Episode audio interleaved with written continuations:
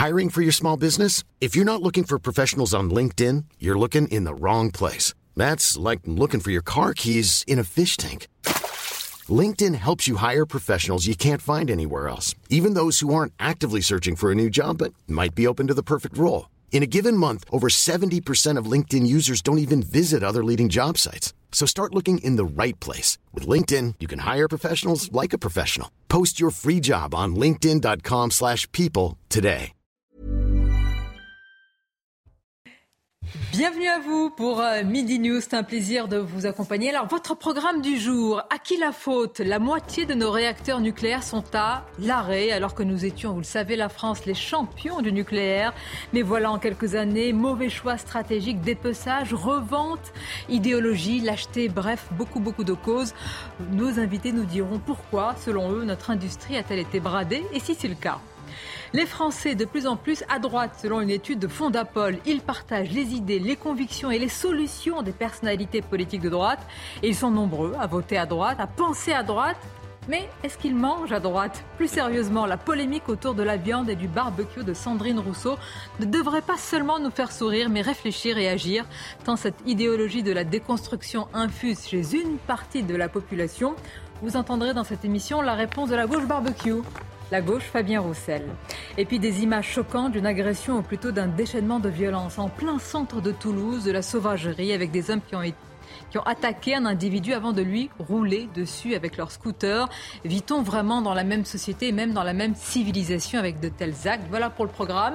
Nos invités dans quelques instants. Mais d'abord, bien sûr, le journal. Bonjour à vous, Nelly. Bonjour Sonia, bonjour à tous. Et à la une ce mardi, Engie annonce que le géant russe Gazprom réduit encore ses livraisons euh, à la France, des livraisons qui avaient euh, déjà considérablement diminué, hein, on le sait, alors que euh, en, ce moment même ont lieu les rencontres du MEDEF. bonjour Eric de Ridmaten, les patrons doivent-ils s'en inquiéter plus que cela? Bah, écoutez, oui, ça, les inquiète, hein, parce que vous allez avoir euh, d'abord un, impact sur les prix, et puis deuxièmement, vous allez avoir une baisse de consommation. In fine, on leur a demandé de consommer moins, donc ça désorganise les entreprises et ça les inquiète. En tout cas, c'est ce que me disait à l'instant l'entreprise NJ, qui sera touchée, surtout la chimie et surtout les fabricants de verre. C'est eux qui consomment le plus de gaz. Après, il y a trois points à voir. Hein. D'abord, les stocks de France, de la France sont importants. On est maintenant à 91,4% en termes de stocks de gaz, c'est donc beaucoup. Deuxièmement, il y a de nouveaux approvisionnements qui arrivent, Norvège, Qatar, Algérie. Et puis troisièmement, le gaz, vous savez, en France, ça représente 20% de la consommation. Et sur ces 20%, 17% viennent de Russie. Ce matin, Olivier Véran, le porte-parole du gouvernement, disait on va s'organiser, mais tout dépendra de l'hiver. Si l'hiver est très froid, c'est vrai qu'on euh, demandera aux entreprises de serrer les vis, de consommer moins. En tout cas, pour l'instant, le prix du mégawattheure de gaz continue d'augmenter. Je vous donne le chiffre 276 euros ce matin, alors qu'il était à 80 avant la crise. Merci beaucoup pour toutes ces précisions. Éric de Riedmaten, la rentrée.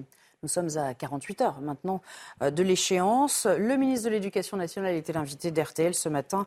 Et euh, selon lui, la formation des enseignants euh, contractuels doit s'inscrire dans un suivi tout au long de l'année. Je vous propose de l'écouter. On ne devient pas prof en quatre jours, mais la grande majorité des enseignants contractuels a déjà enseigné l'année dernière, plus de 80% d'entre eux.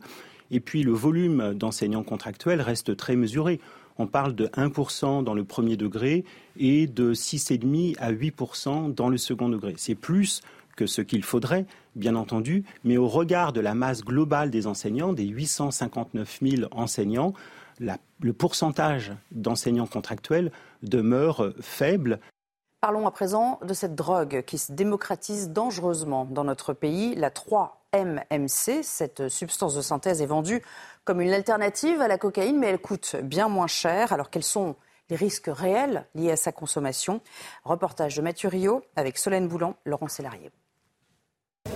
Un chiffre et trois lettres, la 3-MMC. Une drogue de synthèse de la famille des catinones. Vendue sous la forme de poudre, de cristal mais aussi de comprimés, cette substance, illégale, peut être achetée en quelques clics sur Internet. Une quinzaine d'euros le gramme contre 80 euros pour la cocaïne un prix et une accessibilité qui la rendent dangereusement attractive.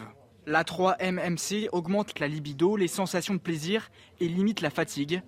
D'abord consommée au sein de la communauté homosexuelle, elle investit depuis peu le milieu festif. Comme toute drogue, elle comporte de graves risques pour la santé. La 3-MMC, c'est un stimulant. Les stimulants ont la propriété d'être particulièrement addictifs. C'est la même chose pour la cocaïne, la même chose pour d'autres produits. La 3-MMC et les autres catinones sont des produits empathogènes et entactogènes. La capacité de pouvoir dire non à un rapport sexuel ou à une sollicitation sont amoindries. On ne dort pas non plus. On, on ne s'alimente pas d'une manière correcte. Tout ça, ça provoque à très court terme ou à moyen terme des effets qui sont dangereux pour la santé. La 3-MMC peut aussi provoquer de la tachycardie, des hallucinations et des convulsions. En Europe, 27 personnes sont mortes à cause de cette substance, selon l'Observatoire européen des drogues. Sachez à présent qu'un incendie qui s'était déclaré ce matin dans le 13e arrondissement parisien est désormais maîtrisé. 130 pompiers sont euh, toujours sur place hein, pour euh, euh, s'assurer que le lieu est, sécurisé. C'est un feu qui est parti d'un appartement situé rue de Tolbiac. D'ailleurs, la personne qui résidait dans cet appartement est, est décédée. Une centaine d'habitants ont dû être évacués. On ignore à ce stade ce qui a entraîné cet incendie. Voilà pour l'essentiel. Merci à vous Nelly. Place au débat avec nos invités. Avec nous, euh, Monsieur le maire Gilles Platret. Bonjour à vous. Bonjour. Merci d'être là. Maire de Chalon-sur-Saône, vice-président également des Républicains. Oui. Bien, toujours. Plutôt euh, barbecue, euh, oui, adepte du barbecue ou pas? Écoutez, c'est la question à laquelle il faut démarrer. charcutier. Donc ne me demandez pas ah de faire autre chose que de défendre ce produit que j'adore. C'est un crime de lèse-majesté, là, si je ah ben, pose pas grave, donc je l'assume complètement, j'en suis fier. Régis Le Sommier, merci d'être là, grand reporter, vous nous accompagnez. Nous sommes avec Joseph euh, Touvenel, bonjour à vous, directeur de la rédaction de Capital Social. fait du bien d'associer les deux mots, capital et social. Oui, parce qu'on pense vraiment que le capital, c'est utile, c'est une ressource. Tout dépend comment on utilise cette ressource égoïstement pour le bien commun. Et dans le magazine écrivent des chefs d'entreprise, des syndicalistes, des indépendants, euh, qui sont tous de bonne foi et surtout qui ont tous une véritable expérience de l'entreprise, ce qui change peut-être un peu des gens qui s'expriment sur l'entreprise, qui l'ont vu que dans les livres. On n'a pas besoin d'être ou de droite ou de gauche pour parler dans votre magazine, mais c'est une société apparemment qui va de plus en plus à droite. On, en parlera peut-être tout à l'heure. Il faudrait peut-être déjà définir ce qu'est la gauche et la droite aujourd'hui. vaste sujet. Un peu compliqué. Florian Tardif, notre journaliste, va nous y aider. Bonjour à vous, Florian. Bonjour, Alors, c'est une étude de Fondapol. Fondapol, c'est une euh, organisation qu'on connaît. Chaque année, elle fait cette euh, étude assez importante hein, sur les idées, les convictions que partagent les Français. Est-ce qu'il faut s'étonner d'un tel résultat, Florian? Non, euh, que, la France se, droitise, entre guillemets, c'est le terme qu'on utilise régulièrement euh, lorsque nous avons euh, ce débat-là. Non, pourquoi? Premièrement, parce que nous pouvons le constater dans les urnes. C'est d'ailleurs ce qu'explique cette étude de, de Fondapol. Lorsque l'on analyse les résultats du premier tour de l'élection présidentielle, on voit bien que les Français ont voté majoritairement pour des candidats situés à droite de l'échiquier politique. Le total des voix obtenues par Marine Le Pen, Éric Zemmour, Valérie Pécresse, Jean Lassalle et Nicolas Dupont-Aignan si on y ajoute les électeurs d'Emmanuel Macron qui se euh, situent à droite de cet échiquier, eh bien on arrive à 53,2% des voix. Ça, c'est pour le premier point. Et euh, le second point, euh, qui découle très certainement du premier, est que les idées de droite sont partagées là également par une majorité de Français. Dans cette étude, des items considérés comme des marqueurs d'un système de valeurs de droite ont été testés. On va aller voir ces différentes idées euh, qui concernent des sujets comme l'immigration, comme l'écologie ou encore la valeur travail. Vous voyez que la plus de la moitié des électeurs euh, pensent que la plupart des immigrés ne partagent pas les valeurs de notre pays et cela pose des problèmes de cohabitation. également plus la les questions, elles ne sont pas anodines, elles sont tournées de manière assez. J'ai trouvé personnellement, on en parlait tout à l'heure avant que, cette émission ne, débute. Effectivement, on, on, voit bien que ce sont des questions très marqué, très ciblé. Euh, on pourrait même potentiellement euh, parler de questions polémiques presque. La plupart des, immigrés ne partagent pas les valeurs de notre pays, cela pose des problèmes de cohabitation. Les chômeurs pourraient trouver du travail euh, s'ils le voulaient vraiment. Enfin, ce sont des, questions très ciblées et on voit que ces questions-là, lorsqu'elles ont été posées à, ce panel d'un peu plus de 3000 Français, eh bien, majoritairement, ils répondent que oui, je partage la valeur qui, qui m'est proposée. La droite a donc du un trésor sous les pieds, mais ne saurait pas l'exploiter. En partie, Gilles Platret. Mais c'est tout l'enjeu. Euh, on, a quand même le sentiment depuis longtemps que ces thématiques, et puis d'autres d'ailleurs, hein, sur la laïcité, la lutte contre l'islamisme, qui sont d'ailleurs abordées en partie dans, l'étude, euh, sont des thématiques qui sont majoritaires dans l'opinion. La seule question, c'est de savoir exprimer euh, ce que pensent les Français et l'incarner à un moment donné. Donc je ne pense pas que le problème de la droite républicaine ou de la droite tout court euh, soit un problème euh, euh, de correspondance avec les valeurs de la société. Je pense qu'elle exprime ce que les Français, en majorité, en tout cas on le voit ici, pensent vraiment. C'est un problème d'incarnation. Et c'est un problème, j'allais dire, de conviction et de force de conviction. Parce que vous l'avez rappelé, ces sujets, en tout cas les questions, mmh. sont posées sans embâge. C'est-à-dire, il n'y a pas de faux fuyant. Euh, voilà les questions qui dérangent. Or, on a quand même le sentiment qu'une grande partie de la classe politique, y, y compris d'ailleurs dans ma famille politique, a refusé d'aborder ces questions, notamment sous cet angle, alors que les Français, eux, non seulement se les posent, mais ils répondent majoritairement oui. Donc ça, c'est un vrai enjeu, c'est retrouver le sens de ce que les Français attendent. On va vous faire réagir. Je voudrais qu'on écoute ce matin euh, chez Laurence Ferrari en interview la réaction du philosophe Michel Onfray à ce sujet. Moi, je ne crois pas que les Français soient de plus en plus à droite. Je crois qu'ils ont de plus en plus de bon sens et que quand vous dites ce serait bien qu'à l'école on apprenne à lire, à écrire, à compter, voire à penser éventuellement, eh bien on vous dit oh là là, quel type de droite? Ça veut dire que quoi? À gauche, on n'a pas envie qu'à l'école on apprenne à lire, à écrire, à compter, à penser. Quand vous dites ce serait bien quand même que quand on a une jeune fille qui s'en va faire un petit tour avec les copines le soir, elle puisse rentrer sans risquer de se faire violer, agresser, insulter dans la rue, on dit oh là là, quel type de droite, etc. Eh ça veut dire qu'à gauche, on estime qu'on doit pouvoir violer les jeunes filles, agresser les jeunes filles, etc. Donc moi j'en ai un petit peu assez que quand on avance des logiques de bon sens ou des propos de bon sens, on passe pour un type de droite, voire d'extrême droite. Les idées de droite sur la sécurité, sur l'immigration, sur la protection sont des idées de bon sens, tout simplement bah, En fait, euh, oui, d'une certaine façon, mais euh, comment dire ce, qui est, ce, qui est, ce, que, ce que dit Michel Onfray est tout à fait exact, c'est qu'on a l'impression qu'il y, a une sorte de glissement en fait dans, dans, le, dans le, paysage idéologique. Euh, aujourd'hui, en fait, la, gauche abandonne d'une certaine façon. Alors, je ne parle pas de toute la gauche. Hein. On a parlé, on, parlera tout à l'heure de l'histoire du barbecue, qui est quand même assez comment symptomatique. Marqué, hein. Oui, mais c'est symptomatique de l'évolution des idées, justement, et, de cette perte du bon sens, justement. Et il y a quand même une gauche qui résiste. Mais on remarque que sur les questions régaliennes, sur la sécurité, euh, l'identité, euh, l'immigration, en effet, il y a des, logiques qui sont la réalité de nos sociétés aujourd'hui, et que euh, ces réalités, on peut soit les aborder en disant on va solutionner le problème, on va s'y attaquer parce que c'est un problème, ou on peut les éviter en disant mais non, on vit dans un monde, finalement, tout ça, c'est l'extrême droite, justement. Et ça, c'est le vrai problème. Et progressivement, il bah, ne faut pas s'étonner que la plupart des Français euh, en soient convaincus parce que ce sont eux, euh, eux, ils sont directement confrontés à ces problèmes. Euh, le, le, la, la, comment cette gauche dont, dont je parle, c'est une gauche bobo, c'est une gauche finalement qui qui monopolise le champ le champ médiatique aussi, hein, faut, et qui irrigue le champ médiatique. Et il y a une dichotomie totale entre ce que vivent les gens et ce que pensent ces gens-là. Voilà. je viens vers vous simplement, Florian Tardif. Est-ce qu'il y a des candidats plus que d'autres, vous me voyez venir, qui incarnent évidemment toutes ces idées et ce glissement, ce basculement dans l'opinion. Tout à fait. On parlait tout à l'heure euh, d'incarnation. Justement, euh, cette étude montre que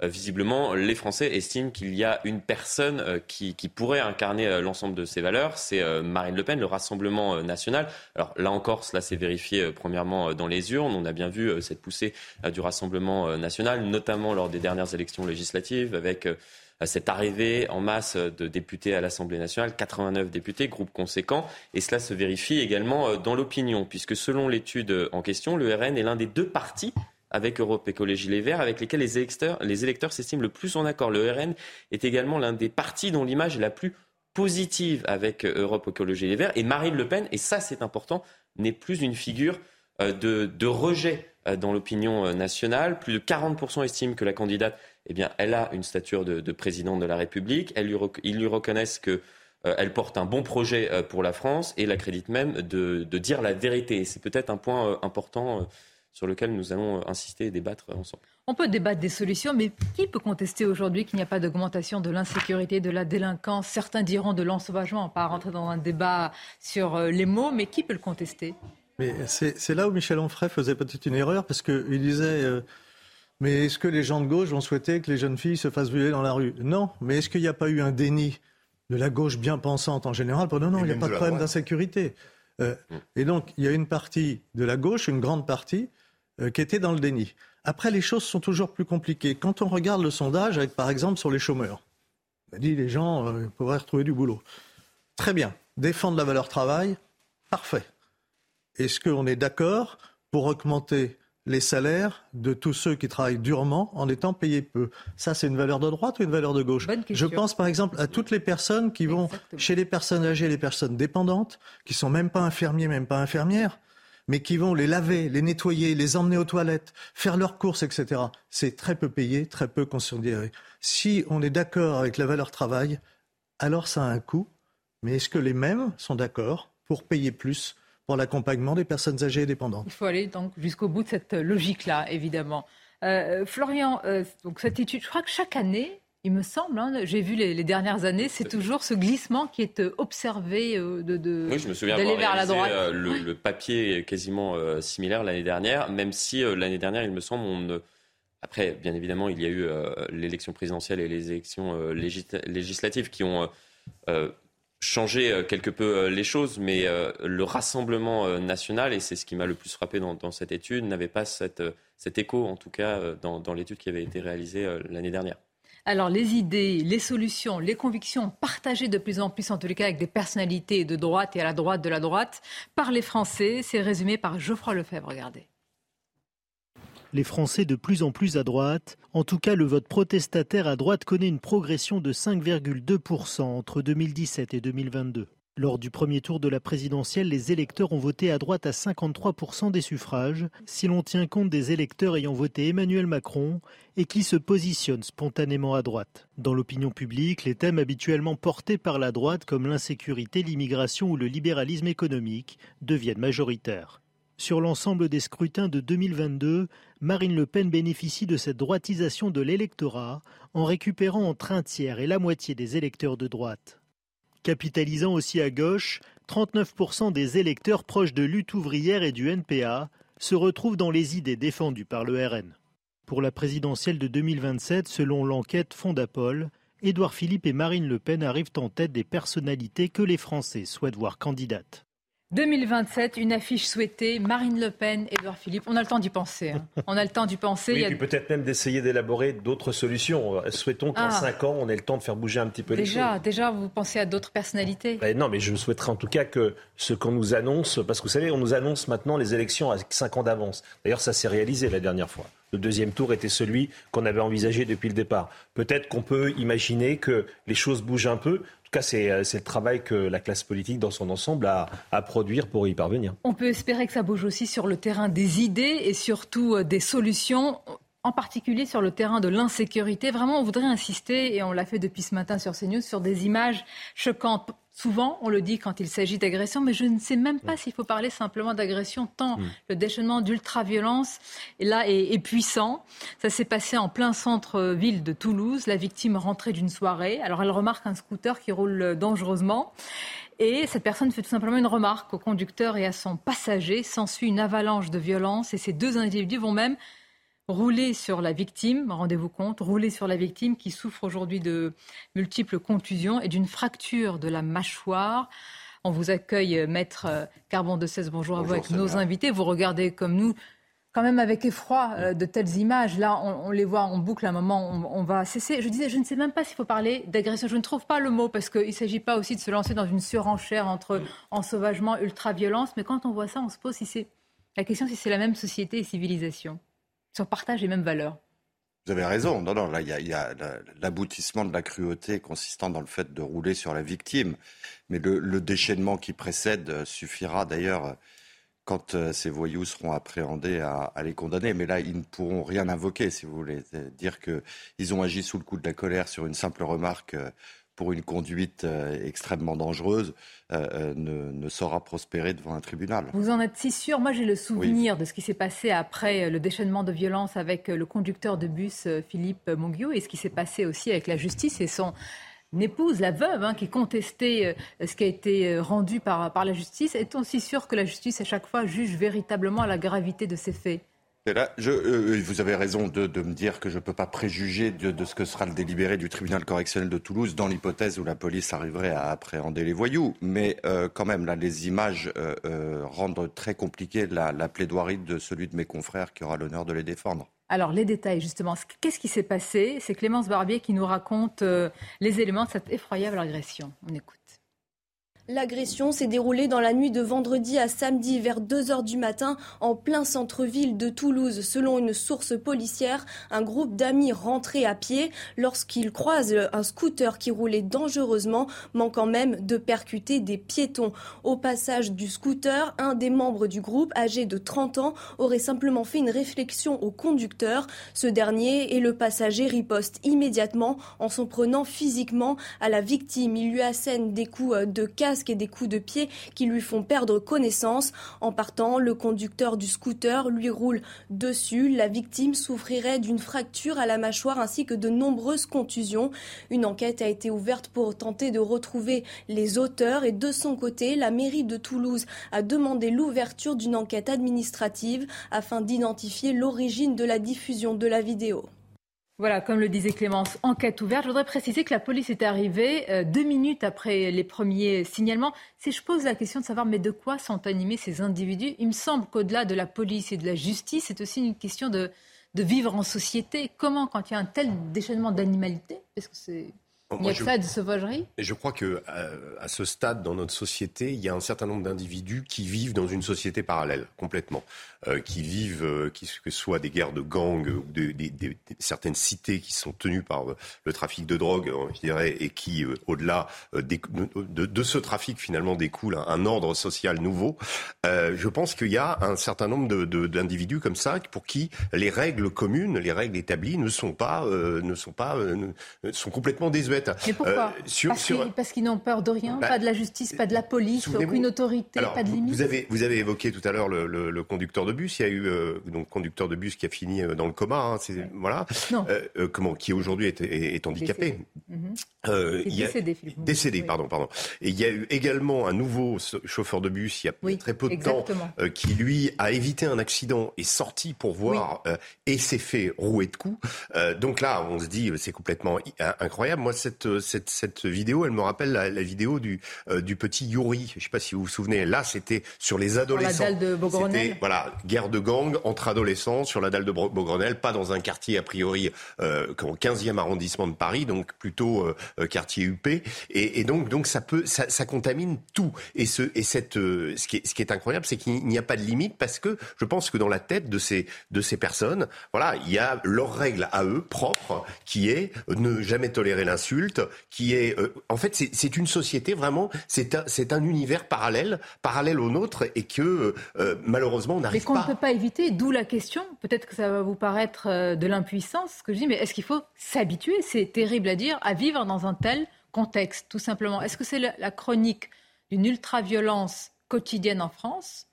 Tout à l'heure, vous, cherchiez un terme, c'est barbare. C'est de la barbarie. C'est-à-dire que l'autre n'existe pas. Alors, ça a été vrai, ce qui vient d'être dit sur leurs règles, mais au-delà des règles euh, de ce fonctionnement euh, très renfermé, clanique et, euh, et, l'hyperviolence, l'autre n'existe pas. Il n'y a plus d'altérité. L'autre n'est plus un autre moi-même. Moi, je, je, me rappelle, au moment où une nuit debout, mon épouse avait été, avait été agressée par l'extrême gauche, avec une violence, et à un moment donné, elle a dit, mais regarde-moi dans les yeux et tu verras que j'existe aussi. Et, là, on s'aperçoit qu'on a une partie, une fraction euh, de la jeunesse. Les autres n'existent plus. Alors il faudrait se pencher réellement et en profondeur sur les causes, euh, qui sont multiples, mais c'est un constat dramatique et on ne peut pas le laisser passer. À un moment donné, euh, on ne peut pas. Donc il faut réagir fort. Le problème, c'est que réagir fort, ça veut dire qu'il y en a qui, emportés par d'autres, vont être très fortement sanctionnés. Mais ça, c'est la loi de la cité et de la civilisation. À un moment donné, il ne faut pas hésiter à sanctionner très fort pour éviter que la majorité euh, paisible ne vive dans la terreur. Arrêtons. Vous avez très bien résumé en disant l'altérité n'existe pas. C'est-à-dire que dans leur regard, finalement, ce n'est pas un être humain. Un être humain, est-ce que vous lui roulez dessus ni un être humain, ni un animal. Si on s'arrête un instant, quand même, Gilles Platret, sur les, euh, comment dire, les raisons, soi-disant, qui sont invoquées. Là, c'est parce que quelqu'un leur fait une remarque parce qu'ils roulent dangereusement. Philippe Monguillot, chauffeur de bus à Bayonne, c'était simplement parce qu'il demandait à des jeunes barbares, de payer euh, le ticket et de porter un masque. Je veux dire, la futilité, euh, la gratuité, l'insondable bêtise de ces causes par rapport euh, aux conséquences, c'est terrible. Mais enfin, on est de l'ordre du prétexte, c'est-à-dire que tout est prétexte à, détruire l'autre. Prenons, l'image, l'autre n'est plus un soi-même et il faut le détruire. Je pense que, je ne sais pas s'il faut chercher, enfin, bien sûr qu'il faut chercher les causes.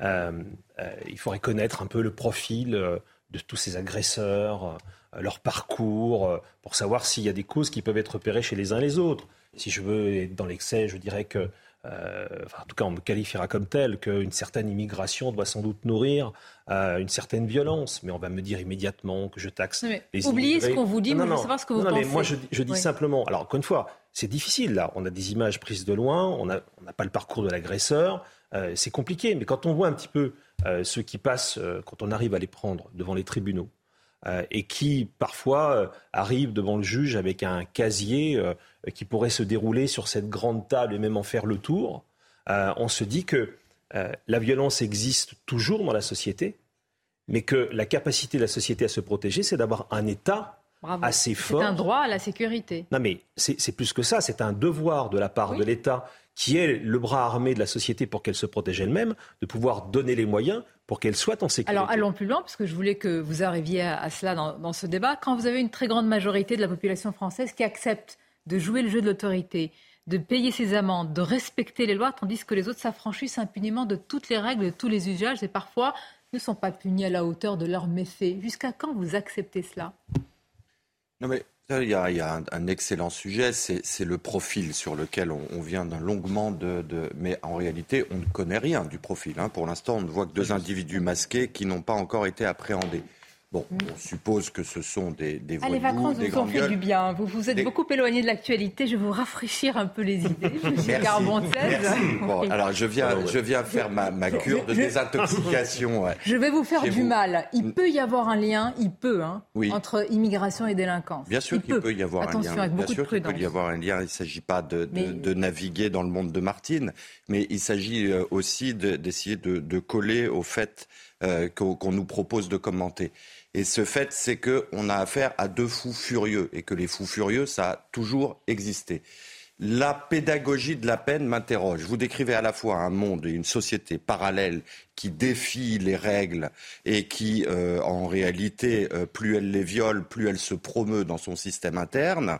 Et en même temps, vous croyez à la pédagogie de la peine. Je pense que si ce monde parallèle est tel que vous le décrivez, la pédagogie de la peine lui est inaccessible précisément parce qu'il récuse et la règle et la pédagogie. Vous dites fou furieux, vous psychologisez le débat et vous les déresponsabilisez en disant que ce sont des fous, finalement, on diminue, on atténue leur responsabilité. Non, non, non, non, non, non parce que euh, pour atténuer leur responsabilité juridiquement, il faudrait qu'ils soient reconnus en état de démence au moment où ils commettent les faits. Non, l'expression fou furieux, elle est à prendre au sens littéral et pas au sens euh, juridique. Ça ne veut pas dire qu'ils sont atteints de démence au moment où ils commettent les faits. Ça veut dire que ce sont des gens qui ont des réactions totalement disproportionnées, comme vous l'avez dit. Et c'est là que se manifeste le caractère du fou furieux c'est que c'est quelqu'un qui réagit de façon excessive à la situation dans laquelle il se trouve. Si euh, je vous croisais et que je vous disais que vous rouliez un peu vite, je doute que vous descendiez de votre véhicule. Mais alors, on les, sanctionne ou pas bah Bien sûr qu'on les sanctionne. D'accord, et on sanctionne Mais attendez, je vais vous poser la question. Vous les sanctionnez et après moi, je pose vraiment la question. Est-ce qu'ils sont encore intégrables? Est-ce qu'ils sont encore acceptables dans une société de la civilité? Je, pense que la, la, sanction, ça va être quoi? Ça va être in fine la prison et l'univers carcéral est le reflet de l'univers de la rue. C'est-à-dire que les règlements de compte que vous avez en cité, vous les avez aussi dans les prisons, et depuis longtemps.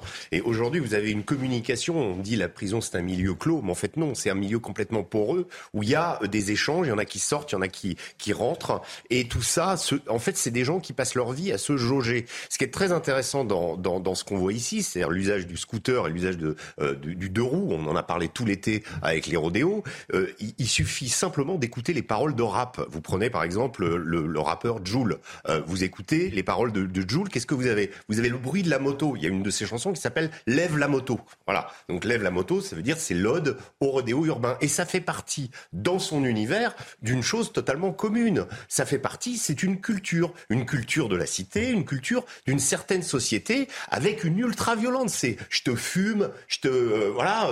Euh, en gros, c'est des, des, propos ultra violents et qui sont euh, totalement relayés par euh, l'activité des individus, euh, leur, profil, le fait qu'ils vont en prison. Quand ils vont en prison, bah pour eux, c'est comme s'ils avaient une médaille. Il y a, vraiment, quand je dis une société parallèle qui s'est créée, en effet, il y a celle des braves gens qui travaillent, qui payent leurs, amendes, qui, eux, on n'en peuvent plus de ce genre de trucs et des rodéos urbains, parce que ce sont les premières victimes. faut jamais l'oublier que quand on parle des quartiers, c'est souvent les premières victimes sont les gens qui vivent là-bas et qui sont contraints parfois, quand leur voiture est brûlée, de, de, de, de trouver une solution pour aller au travail. Donc euh, il y, y, a deux mondes parallèles qui se font et malheureusement, on n'a plus de contrôle. Enfin, il me semble qu'on a de moins en moins de contrôle sur ces individus. On va continuer à en parler, Martine Courtois. Ce qui m'intéresse, c'est l'acceptation de la société. À partir de quel moment vous dites l'État ne protège plus, n'assure plus euh, ce droit si important qu'est la sécurité et vous réagissez parce que, et là, euh, c'est un danger, évidemment, si les citoyens vont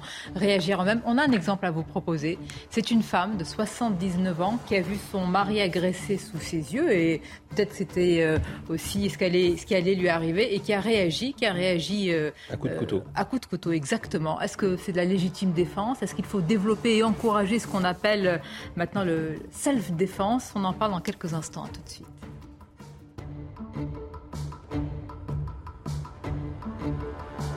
Poursuivre nos débats. Beaucoup de sujets. On va continuer sur le thème de l'insécurité avec cette. Euh, alors, faut-il parler d'un exemple En tous les cas, la réaction de cette femme?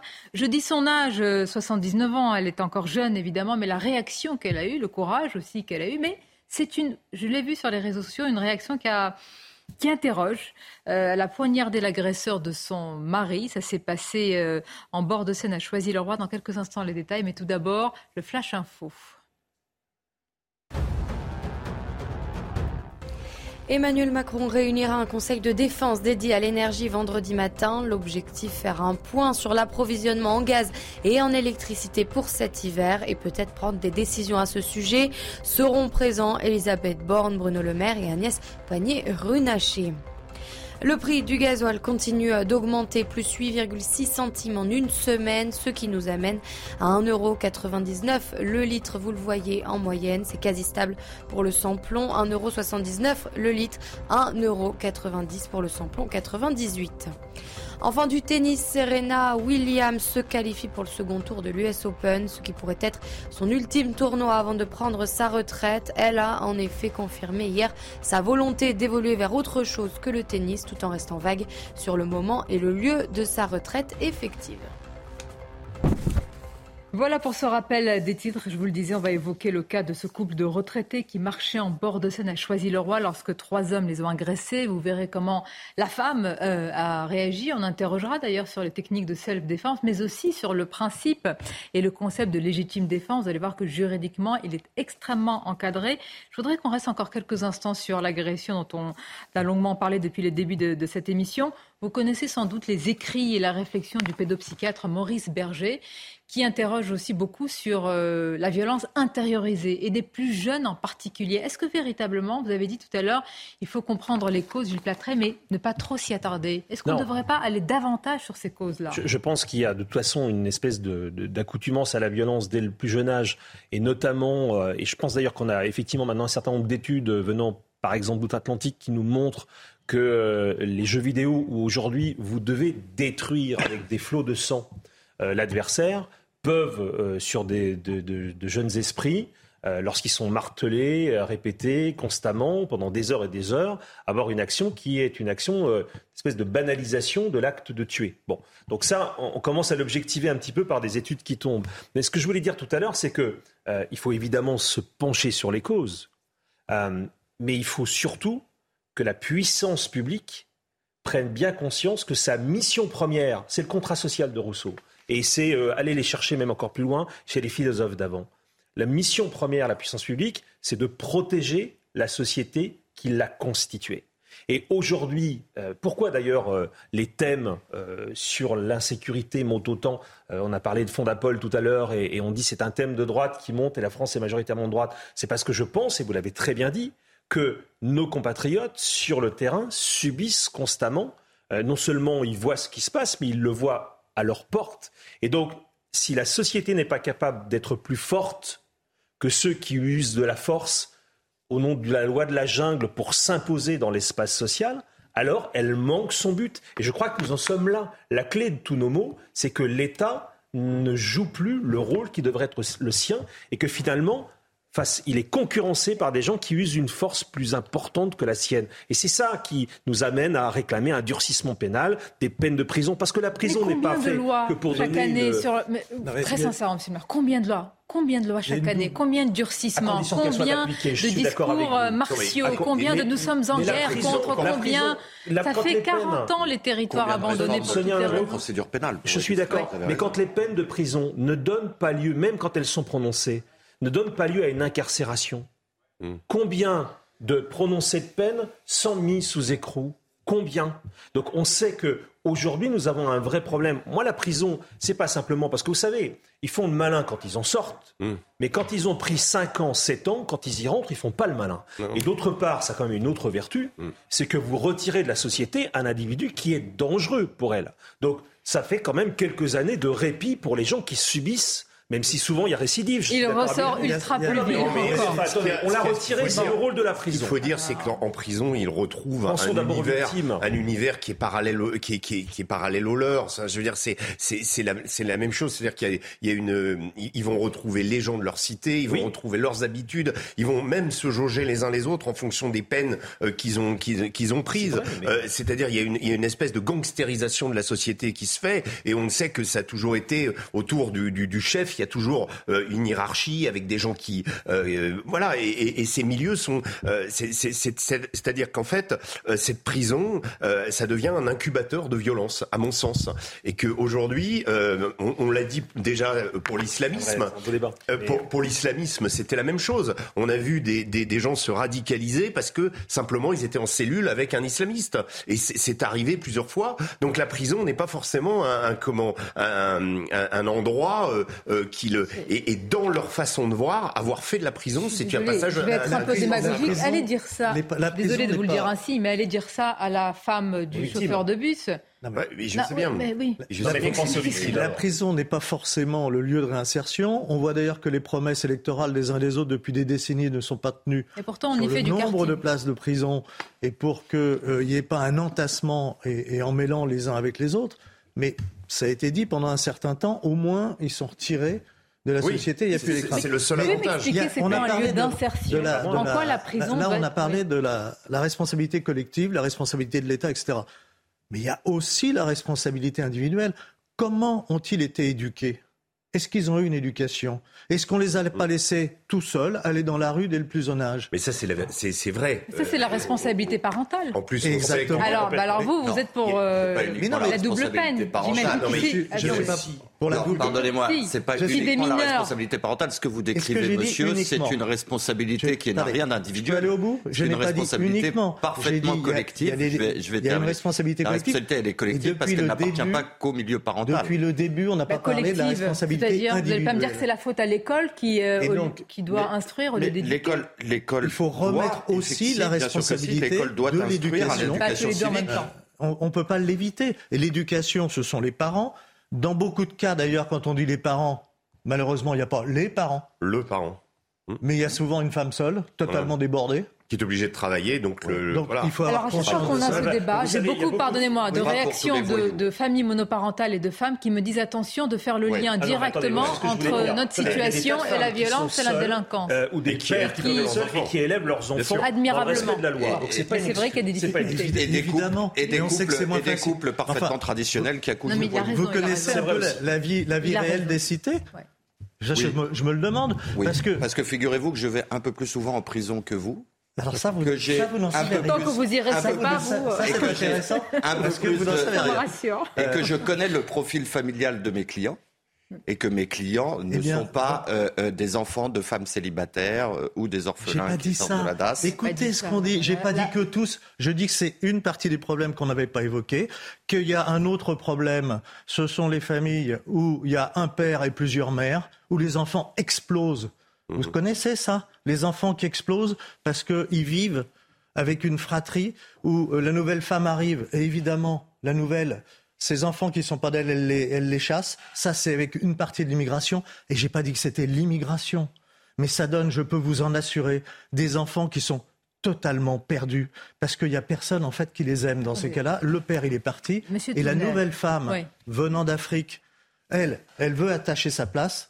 Mm. Et du coup, elle rejette ses enfants. C'est dramatique. Mais si on n'a pas le courage de poser les choses, pas dire que c'est tous les immigrés, pas dire que c'est tout le monde dans les cités, mais de dire que ça, ça entraîne et ça engendre des comportements dramatiques, à moins qu'on me dise que tout ça n'a aucune conséquence. quand, on vise, quand on vise la polygamie, on vise une seule religion, monsieur, quand même. Oui, ben, ben je parle de la polygamie qui est reconnue, Qui est Qu'il y ait des personnes avec une culture différente, des valeurs qui ne correspondent pas aujourd'hui aux valeurs ici en France, c'est une réalité. Oui, simplement, on a, euh, pas fait le lien. On a enfoncé une porte ouverte et que la polygamie est illégale en France, mais on n'a toujours pas fait le lien. C'est inexact, elle est reconnue par la... sécurité sociale. Oui, hélas. il y a des accords mais, la polygamie, mais la polygamie reste illégale. Vous ne pouvez pas épouser plusieurs femmes. Vous voyez, si demain vous allez, ben, c'est ce que je viens de dire, la polygamie est illégale en France. Mais elle est néanmoins. mais attendez, moi, écoutez, elle est une tuer quelqu'un, c'est illégal. Je vais finir ma phrase. on n'a toujours pas de mais lien vous m'édictez des grands principes la qui ne sont pas la et réalité. la délinquance. Non, mais, mais pardonnez-moi, je réponds simplement à un a priori qui est en train de se développer sur le plateau. Est-ce qu'il y a une étude sérieuse qui euh, corrèle la polygamie et la délinquance? Réponse non. Euh, vous l'avez l'étude? Vous l'avez la contre-étude? Ben euh, pour qu'il y ait une contre-étude, il faut qu'il y ait une étude. Oui, mais pour corroborer votre contre-étude, avez-vous des faits Tout simplement. La question de la polygamie, la question de la polygamie n'est pas, à mon avis, le problème principal dans l'histoire du, scooter et de la personne qui a été agressée à Toulouse. Hein, c'est ça. Donc, je, pense qu'il y a aussi une autre réalité qu'on qu'on occulte ou qu'on ne veut pas voir dans le processus éducatif, c'est euh, et je ne vais pas le critiquer parce que enfin c'est, c'est il est critiquable, c'est l'irruption euh, des réseaux sociaux, c'est l'irruption justement du euh, du numérique parce que ce ce monde-là, eh bien c'est un, un monde dans lequel évoluent les adolescents et sur lequel les, les adultes ont, ont peu euh, de, de, de, contrôle en fait. Euh, souvenez-vous que nos parents connaissaient nos amis. Nous ne connaissons pas les amis de nos enfants. Pourquoi? Nous en connaissons certains, mais ils peuvent être connectés avec des gens, ils peuvent avoir une activité et une vie en ligne, des profils, des identités. Donc vous parliez du processus éducatif et, justement euh, de la question de l'identité avec les multiples fratries. Mais il y a aussi la construction de l'identité réelle avec tout ce qu'il y a autour. Et donc évidemment, c'est des mondes dans lesquels il y a une violence extrême la violence est, par définition existe dans ces mondes-là. Elle est, euh, elle est co-substantielle de ces mondes-là. Donc euh, euh, ça, c'est une chose. Quand on est, on, peut très bien tenter d'éduquer ses enfants ou, ou, y réussir, y parvenir même quand on est une mère seule, mais c'est plus difficile quand on a cette, cette comment je dirais, ce, ce relais permanent, cette, cette, ce, ce, glissement permanent des adolescents vers euh, des mondes parallèles. Et ça, c'est quelque chose contre lequel on a euh, énormément de mal Quand il y a un glissement, c'est qu'on se laisse glisser aussi. Il y a une responsabilité euh, aussi. En tout cas, la sécurité, vous êtes d'accord, est un droit. La sécurité relève de la chose publique. Et quand elle n'est plus garantie, eh bien, ceux qui la portent l'incarnent, comme les policiers s'en inquiètent. Écoutons à ce sujet Mathieu Vallée. Les images, elles sont atroces. On voit bien que c'est pas un fait divers, c'est un fait d'insécurité. Tous les jours dans notre pays, on a des actes barbares et sauvages commis par des euh, voyous qui sont maintenant des criminels et qui ne sont plus des êtres humains mais des animaux. Vous imaginez bien que quand vous roulez avec un scooter sur le corps d'une victime, quand vous la rouez de coups au niveau du visage en vous acharnant comme on le voit sur la vidéo, c'est insoutenable. Et je saluais le courage des deux témoins, dont une femme qui intervient pour éviter que ce lynchage se termine en véritable finalement euh, scène de sang où euh, on a appris que la victime s'en sort avec un traumatisme crânien et euh, des blessures, mais dont les jours ne sont pas en danger et c'est un miracle parce que quand on voit la violence et l'agression barbare, abjecte dont elle a fait victime, dont elle a été victime, pardon, c'est vrai que c'est un miracle qu'elle soit aujourd'hui encore en vie et qu'elle n'ait pas des séquelles très importantes. Il faut retenir aussi l'intervention de cette, de cette femme hein, qui réussit en tous les cas à mettre fin, si je puis dire, en tout cas, à ce déchaînement de violence. Et justement, la réaction des citoyens, vous qui nous regardez, comment vous réagissez? J'espère que ça ne vous arrivera jamais dans une telle situation.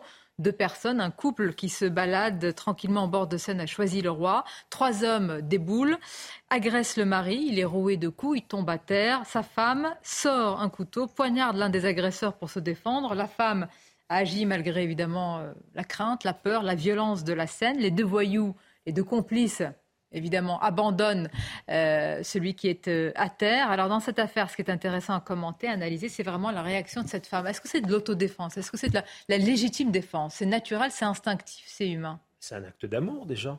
Elle a raison. Elle a protégé son âme. Mmh. Enfin, je, enfin, la, première des choses, c'est, euh, je trouve qu'elle a, elle a agi euh, j'allais dire le plus naturellement possible. Je ne dis pas que c'est un, un, modèle du genre, mais quelque part, c'est quand même un modèle de dévouement parce qu'elle sait très bien que elle, elle, est forcément dans l'instinct, mais elle prend quand même des risques, mais elle le fait pour protéger euh, son, son, mari agressé.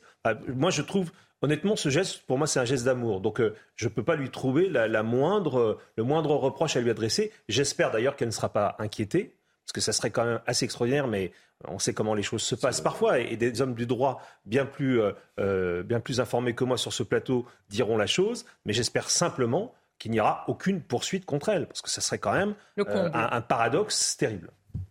C'est la légitime défense. L'attaque, là, elle est euh, évidemment injustifiée. De l'autre côté, il n'y a pas de motif valable. La réponse est immédiate, comme on dit. On ne va pas embêter cette femme qui a quand même défendu son mari, me semble-t-il. Exactement. Non, mais vous venez de citer tous les critères de l'article L122.5 du Code pénal. Et effectivement, euh, vous le maîtrisez bien.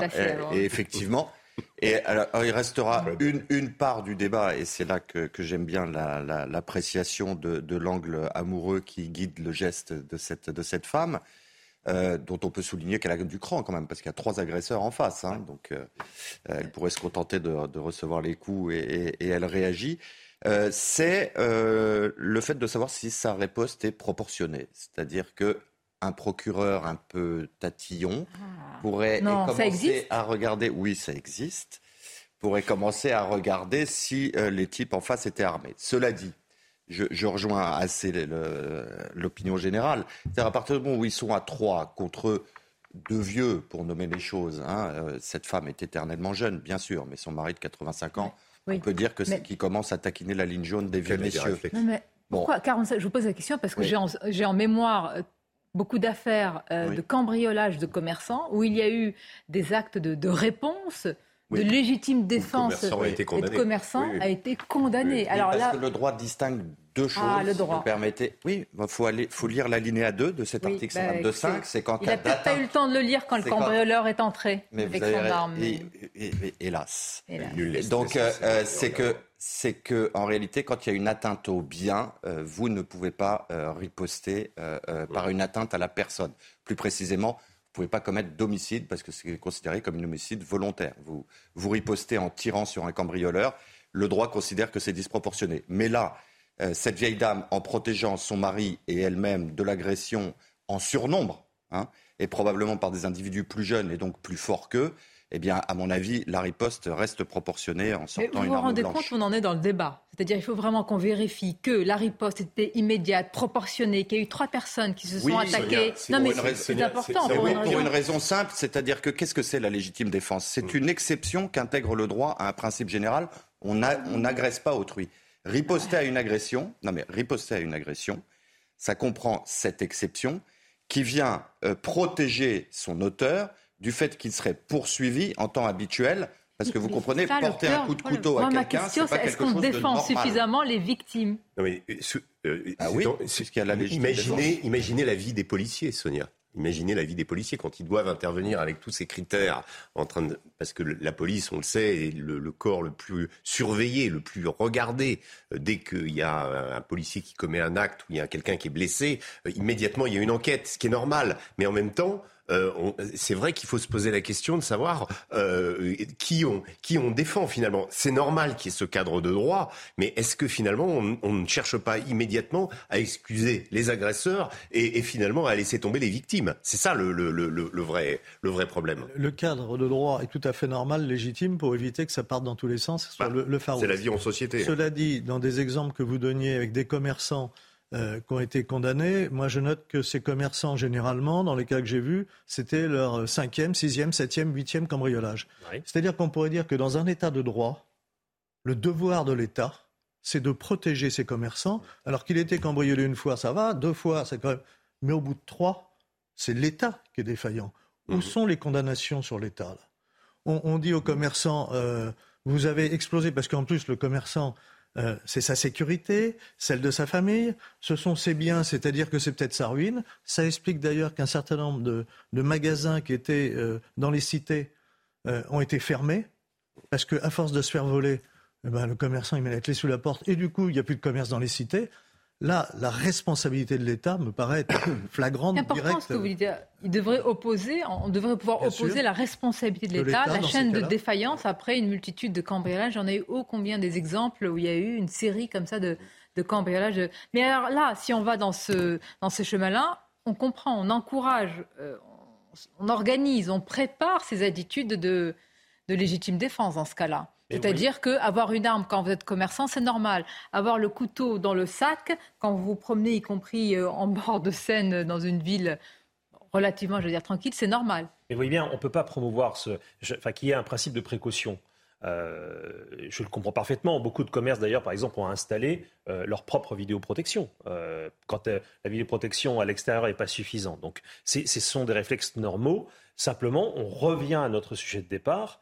Ça ne peut pas être un modèle de société. Parce que si la société elle-même n'est pas capable de protéger ses membres, alors effectivement, vous aurez des réflexes d'autodéfense. Mais, mais dans ce cas-là, on va rajouter de la violence à la violence. Donc autant je peux comprendre, je comprends parfaitement dans le Monsieur cas des le commerçants, l'intervention personnelle, autant, encore une fois, c'est à l'État d'instaurer un rapport de Mais quand force. ce n'est pas le cas, vous, de je ne sais pas, l'homme, le, euh, des le- victimes, tout le- simplement. le mari, le père, le, le- comment vous réagissez?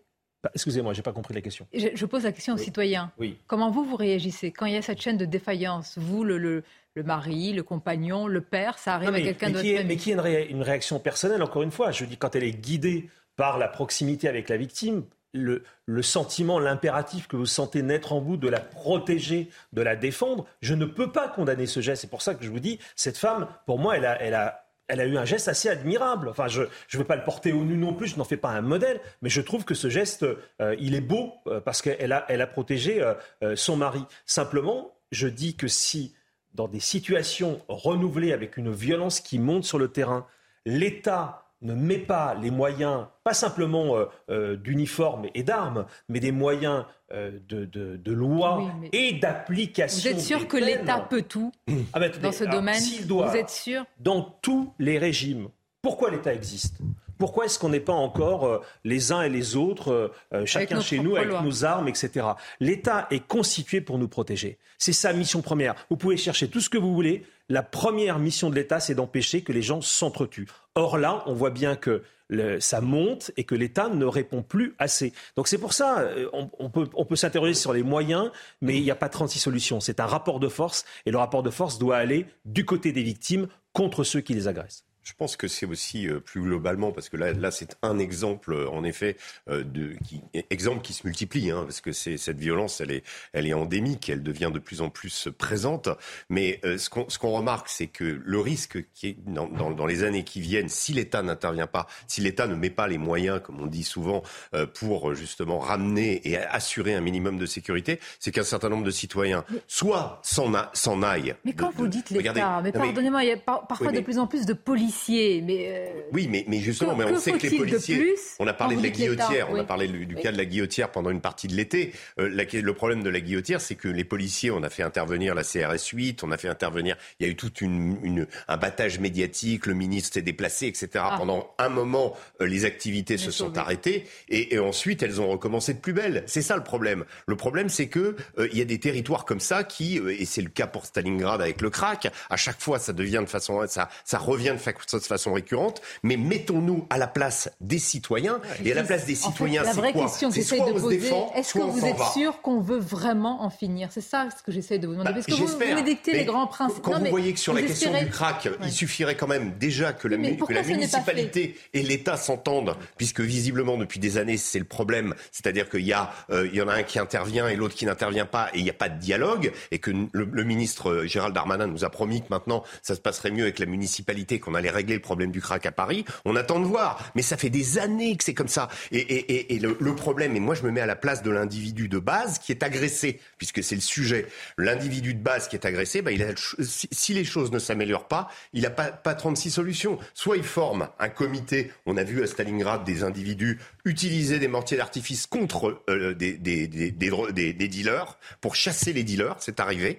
Donc soit on va avoir des, des multiplications de, de, de, vi- de vigilance citoyenne. On le voit déjà dans les campagnes pour éviter les cambriolages. Vous savez, certains villages. C'est pas armé, c'est pas. voilà, c'est plus de, le, non, mais, la surveillance. On se D'ailleurs, c'est pas, mal. On, se rassure en se disant. Ça faut l'encourager. Quand mais entre voisins, on peut essayer de surveiller. Voilà. Vous êtes parti en vacances. Mais, mais, ça veut dire qu'il y a un sentiment d'insécurité qui existe. Oui. C'est-à-dire que le sentiment d'insécurité est là et que les, les, cambriolages se sont multipliés. Donc on prend des décisions.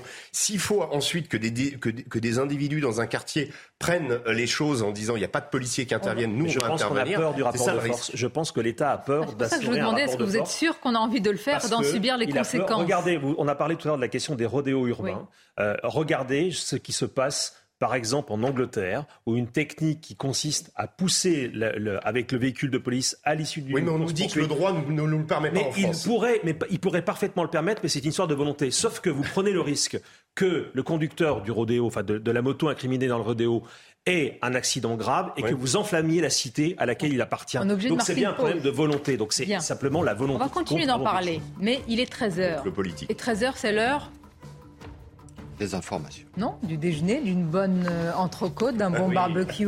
Peut-être il fait en- encore beau aujourd'hui. mais certains. Eh oui, je vais vous amener sur ce sujet. Vous êtes plutôt gauche Rousseau ou gauche Roussel? Vous êtes gauche tout court, vous Non, je vous laisse répondre. Maître, J'aime les entrecôtes. ah, vous allez avoir des problèmes. C'est très viril, ça. Oui. C'est- Patriarcat. Oui. Mais Et vous l'assumez, on- bravo. on- oui. Vous allez vous défendre de après la pause. Il y a plein de femmes qui aiment la viande. Enfin, attendez, là, c'est pareil ce débat. Mais, mais interrogez les femmes qui adorent la viande. Elles sont. euh, Mais je vais vous en parler. sont légion À tout de suite, une courte pause. c'est quand même À souvent tout l'homme de qui fait le suite. barbecue. hein. À tout de suite. Oh, Si, pas c'est assez À vrai. tout de pas suite. chez moi. Et il est pile 13h. Bienvenue si vous nous rejoignez à l'instant. Bon appétit. Restez avec nous, ça va être savoureux. Vous allez voir, on va, on va planter les dents dans une bonne viande. Si vous êtes euh, mangeur, Nelly est morte de rire. Nelly, vous aimez la viande Comment enchaîner après ça Une bonne viande, une bonne côtelette sur un bon barbecue. Carnivore assumé, Ça sent la virilité, la masculinité. Je vous passe la main. n'est-ce pas? Euh, Bonjour à tous. À la une, et plus sérieusement, Engie annonce que le géant russe Gazprom va encore réduire ses livraisons à la France, alors que vous le savez, ces livraisons ont déjà considérablement diminué, ce qui suscite une vive inquiétude, notamment chez les agriculteurs. Écoutez. Les betteraves qu'on voit derrière moi euh, ont besoin de gaz pour être, extraire le sucre et on, va anticiper la récolte de betteraves alors qu'on aurait besoin de la retarder du fait de la sécheresse parce qu'on a peur de manquer de gaz euh, à Noël euh, ou au mois de janvier. Donc c'est un peu un double effet qui est dévastateur.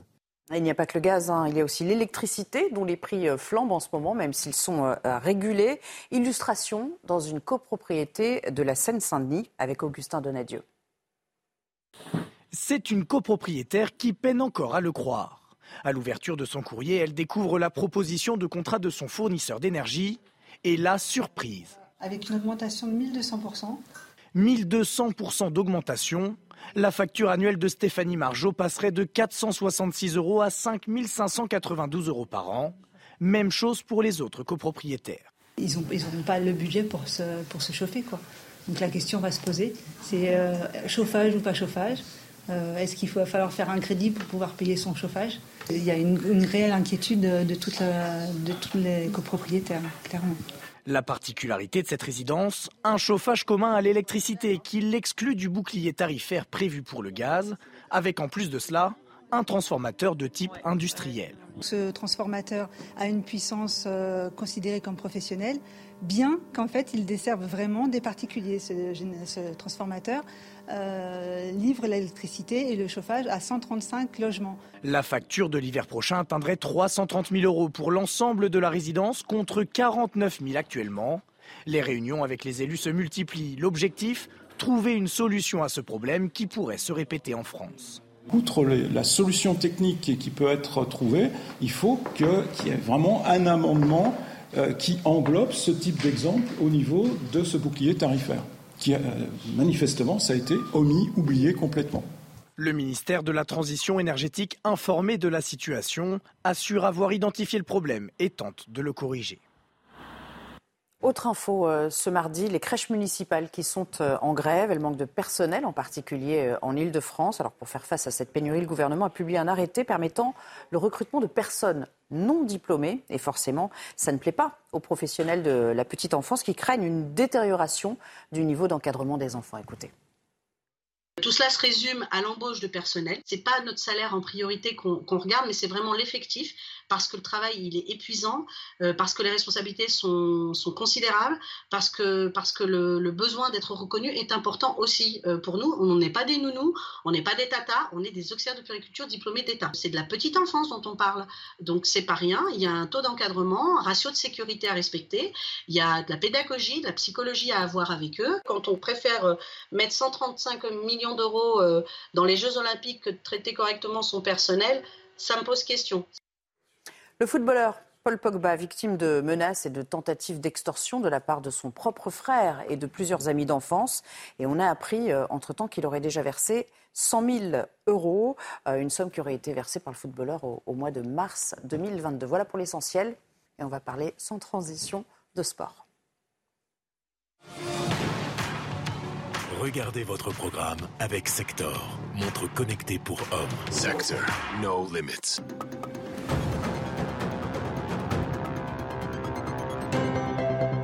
De Rio de Janeiro jusqu'au stade olympique de Londres, Lucas Paqueta s'est officiellement engagé avec les Hammers de West Ham. Le milieu offensif brésilien quitte la Ligue 1 deux ans après son arrivée à l'Olympique lyonnais. Acheté à l'époque 20 millions d'euros à l'AC Milan, le transfert de l'homme aux 33 sélections avec la Seleção avoisine les 60 millions d'euros bonus compris. Contrat de 5 ans pour le gaucher. Paqueta a livré un dernier message aux supporters de l'OL sur son compte Instagram. Merci Lyon pour tous ces moments vécus ensemble. Merci aux supporters pour toute l'affection et l'amour. Ce fut et ce sera toujours réciproque. Lyon restera à jamais dans mon cœur. Je t'aime Lyon. Adieu. Vous avez regardé votre programme avec Sector, montre connectée pour hommes. Sector, no limits. Il est 13h passé de quelques minutes. Merci de nous suivre. Bon appétit à vous quel que soit le contenu de votre assiette, même si vous êtes des mangeurs de viande, même si vous êtes des adeptes du barbecue. le regard. Bon, on en parlera tout à l'heure parce que c'est un vrai sujet. Derrière, évidemment, les polémiques qui peuvent faire sourire de Sandrine Rousseau, il y a une idéologie de la déconstruction hein, qu'il faut vraiment euh, étudier, analyser, évidemment, pour y répondre. Mais tout d'abord, la déconstruction, là aussi, elle est en œuvre par rapport à nos filières, au nucléaire notamment et aux énergies. On va en parler avec euh, vous tous. C'est Paul Melun qui nous a rejoint. Bonjour à vous. Bonjour Sonia. Merci d'être là. C'est un plaisir de vous retrouver. Plaisir tout à fait partagé. J'espère que vous avez passé de bonnes vacances. Écoutez, oui, je vous ai regardé quelques fois chez Pascal. J'ai essayé de travailler, y compris pendant l'été. Continuons. Vous êtes essayiste, on va le rappeler, président de Souverain demain. Pourquoi, évidemment, le thème de, de l'énergie du nucléaire nous intéresse, il y a cette explosion des prix de l'électricité qui nous concerne tous, mais il y a aussi notre souveraineté, finalement, et notre rapport à l'énergie et au nucléaire. Elisabeth Borne a demandé hier aux entreprises de se rationner et elle a menacé sinon de couper le robinet. Mais certains patrons murmuraient quand ils l'entendaient, mais est-ce que ce n'est pas de votre faute, en tout cas du gouvernement, et des choix pendant des années du gouvernement? Est-ce que vous estimez qu'il y a une sorte de d'auto-sabotage français sur le nucléaire, qu'il y a eu des années? D'errement, de choix, mauvais choix stratégiques, de lâcheté, euh, Paul Melun Oui, je le pense. Je pense qu'on a abandonné toute idée de souveraineté énergétique pendant plusieurs décennies et qu'on en paie euh, aujourd'hui le prix, ou plus précisément, les consommateurs vont en payer le prix parce qu'on entend cette petite musique du rationnement qui commence à se jouer d'intervention en intervention du gouvernement. Je trouve ça extrêmement inquiétant parce que là encore, on paie des choix stratégiques tout à fait dommageables. Hein. L'énergie nucléaire en France, c'était tout de même un fleuron national. Ça l'est toujours, même si malheureusement, on en parlera peut-être après, on a sous-investi ces dernières années et on a fait les mauvais choix stratégiques on va vers du démantèlement, on embauche des ingénieurs spécialistes en démantèlement, on fait moins de recherches fondamentales sur le sujet, alors même que nous avions là un secteur d'excellence absolument remarquable, notamment grâce à l'impulsion du général de Gaulle qui avait mis la France sur de bons rails de ce point de vue-là.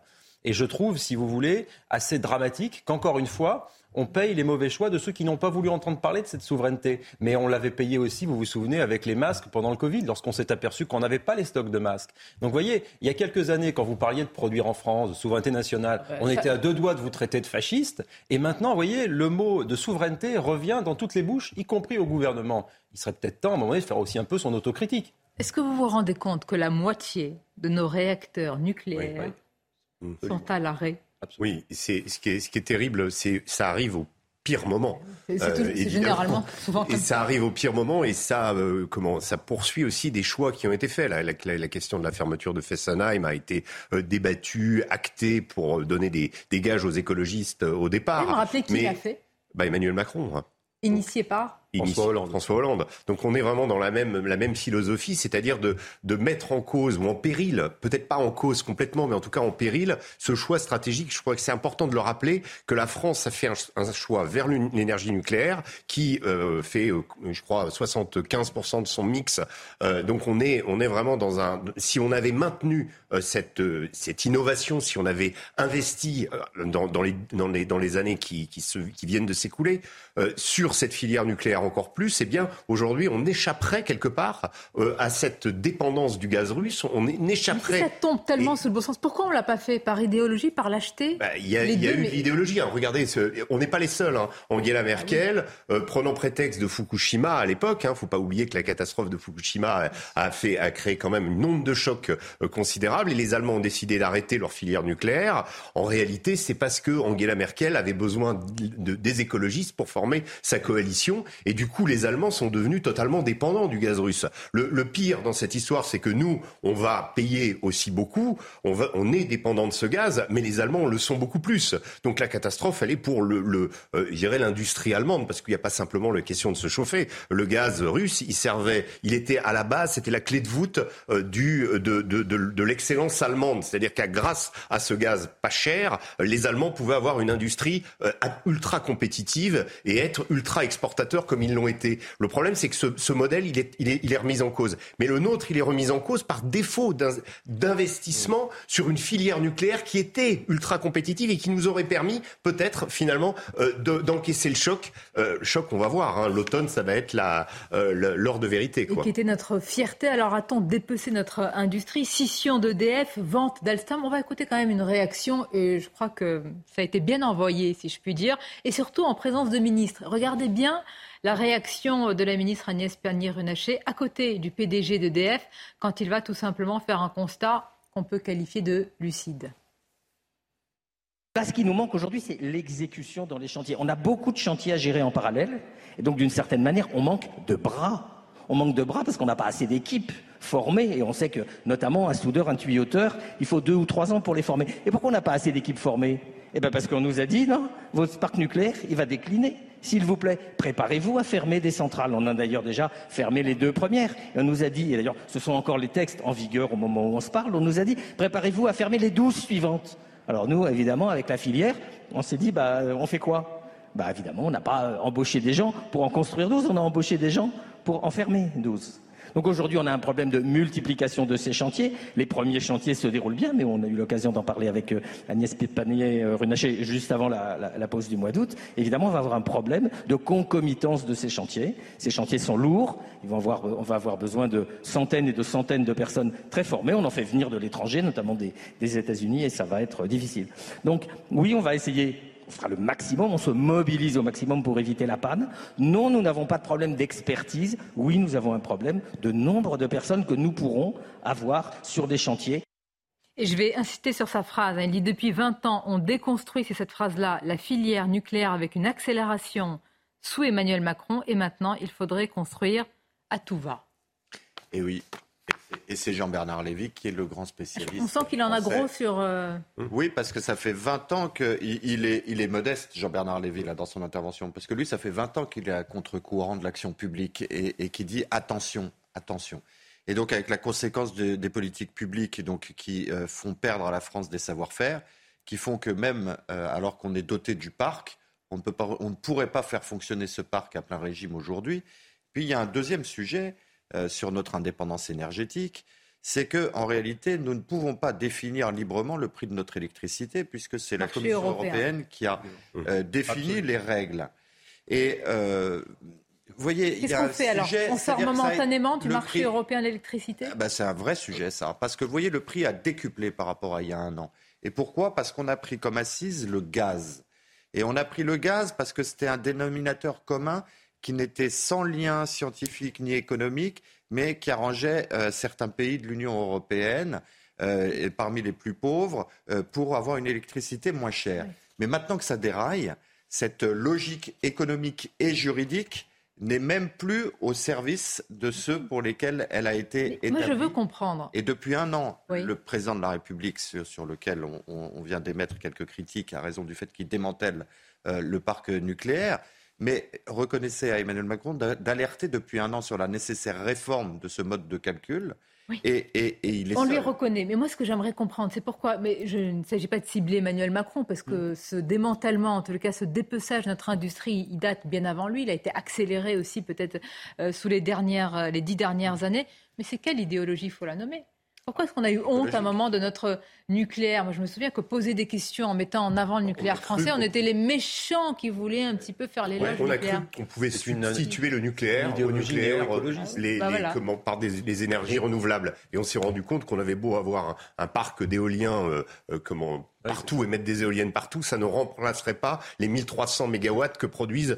euh, Sur le ah, parc éolien, on veut encore doubler le nombre Oui. d'éoliennes. C'est encore Oui. un vœu du président de passer à 20 000 éoliennes. Alors, on va couvrir le territoire entier d'éoliennes. Voilà. Moi, j'étais en deux Et quand il y a plus de terre, il y a la mer pour en mettre. Mètres, des Ah, églises du c'est 10e lié. siècle avec des pieds de 200 mètres d'éoliennes à côté. C'est un saccage absolu, artificialisation des sols. Les gens sont vent debout. Il y a des pétitions. On s'en fiche complètement. Aucune démocratie écologique. C'est ça l'écologie de demain. Et avec On les panneaux solaires aussi, parce qu'on favorise ça par le coût d'a- par le coût d'acquisition de l'électricité.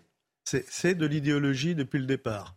Ça a très bien été dit, ça intéressait les Allemands, première industrie, etc. Il fallait un accord avec les Verts. Ça fait 20 ans que les Allemands ont abandonné et abandonnent le nucléaire. Nos responsables politiques n'ont pas eu le courage de dire pour nous ça marche pas.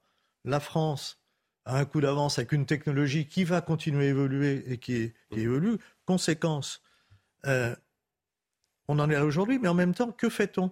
Je vous rappelle qu'on a voté une loi, euh, le mix énergétique, c'est 75% de nucléaire aujourd'hui. On a voté une loi qui euh, est toujours là, euh, 50% maximum de nucléaire en 2025. Est-ce que le Parlement se saisit? Est-ce que le gouvernement dit, bon, on a fait une erreur, on change la loi Pour le moment, et j'ai l'impression que ces idéologies, c'était les dit, un peu de la start-up nation de Macron, et maintenant c'est start-up nation à la bougie. Donc il faudrait qu'ils sortent un peu de l'idéologie pour regarder concrètement quelles sont nos forces en France et nos faiblesses. On a encore une force au niveau de l'électricité, de la production. Euh, on produit beaucoup moins cher, beaucoup moins cher que les autres. Euh, les Allemands d'ailleurs payent 75% de plus la facture hein, euh, chez eux aujourd'hui. Et donc, moi, je me rappelle quand même le président de la République faisant ces grandes déclarations il n'y a pas si longtemps, disant on va fermer ceci, on va fermer cela, etc.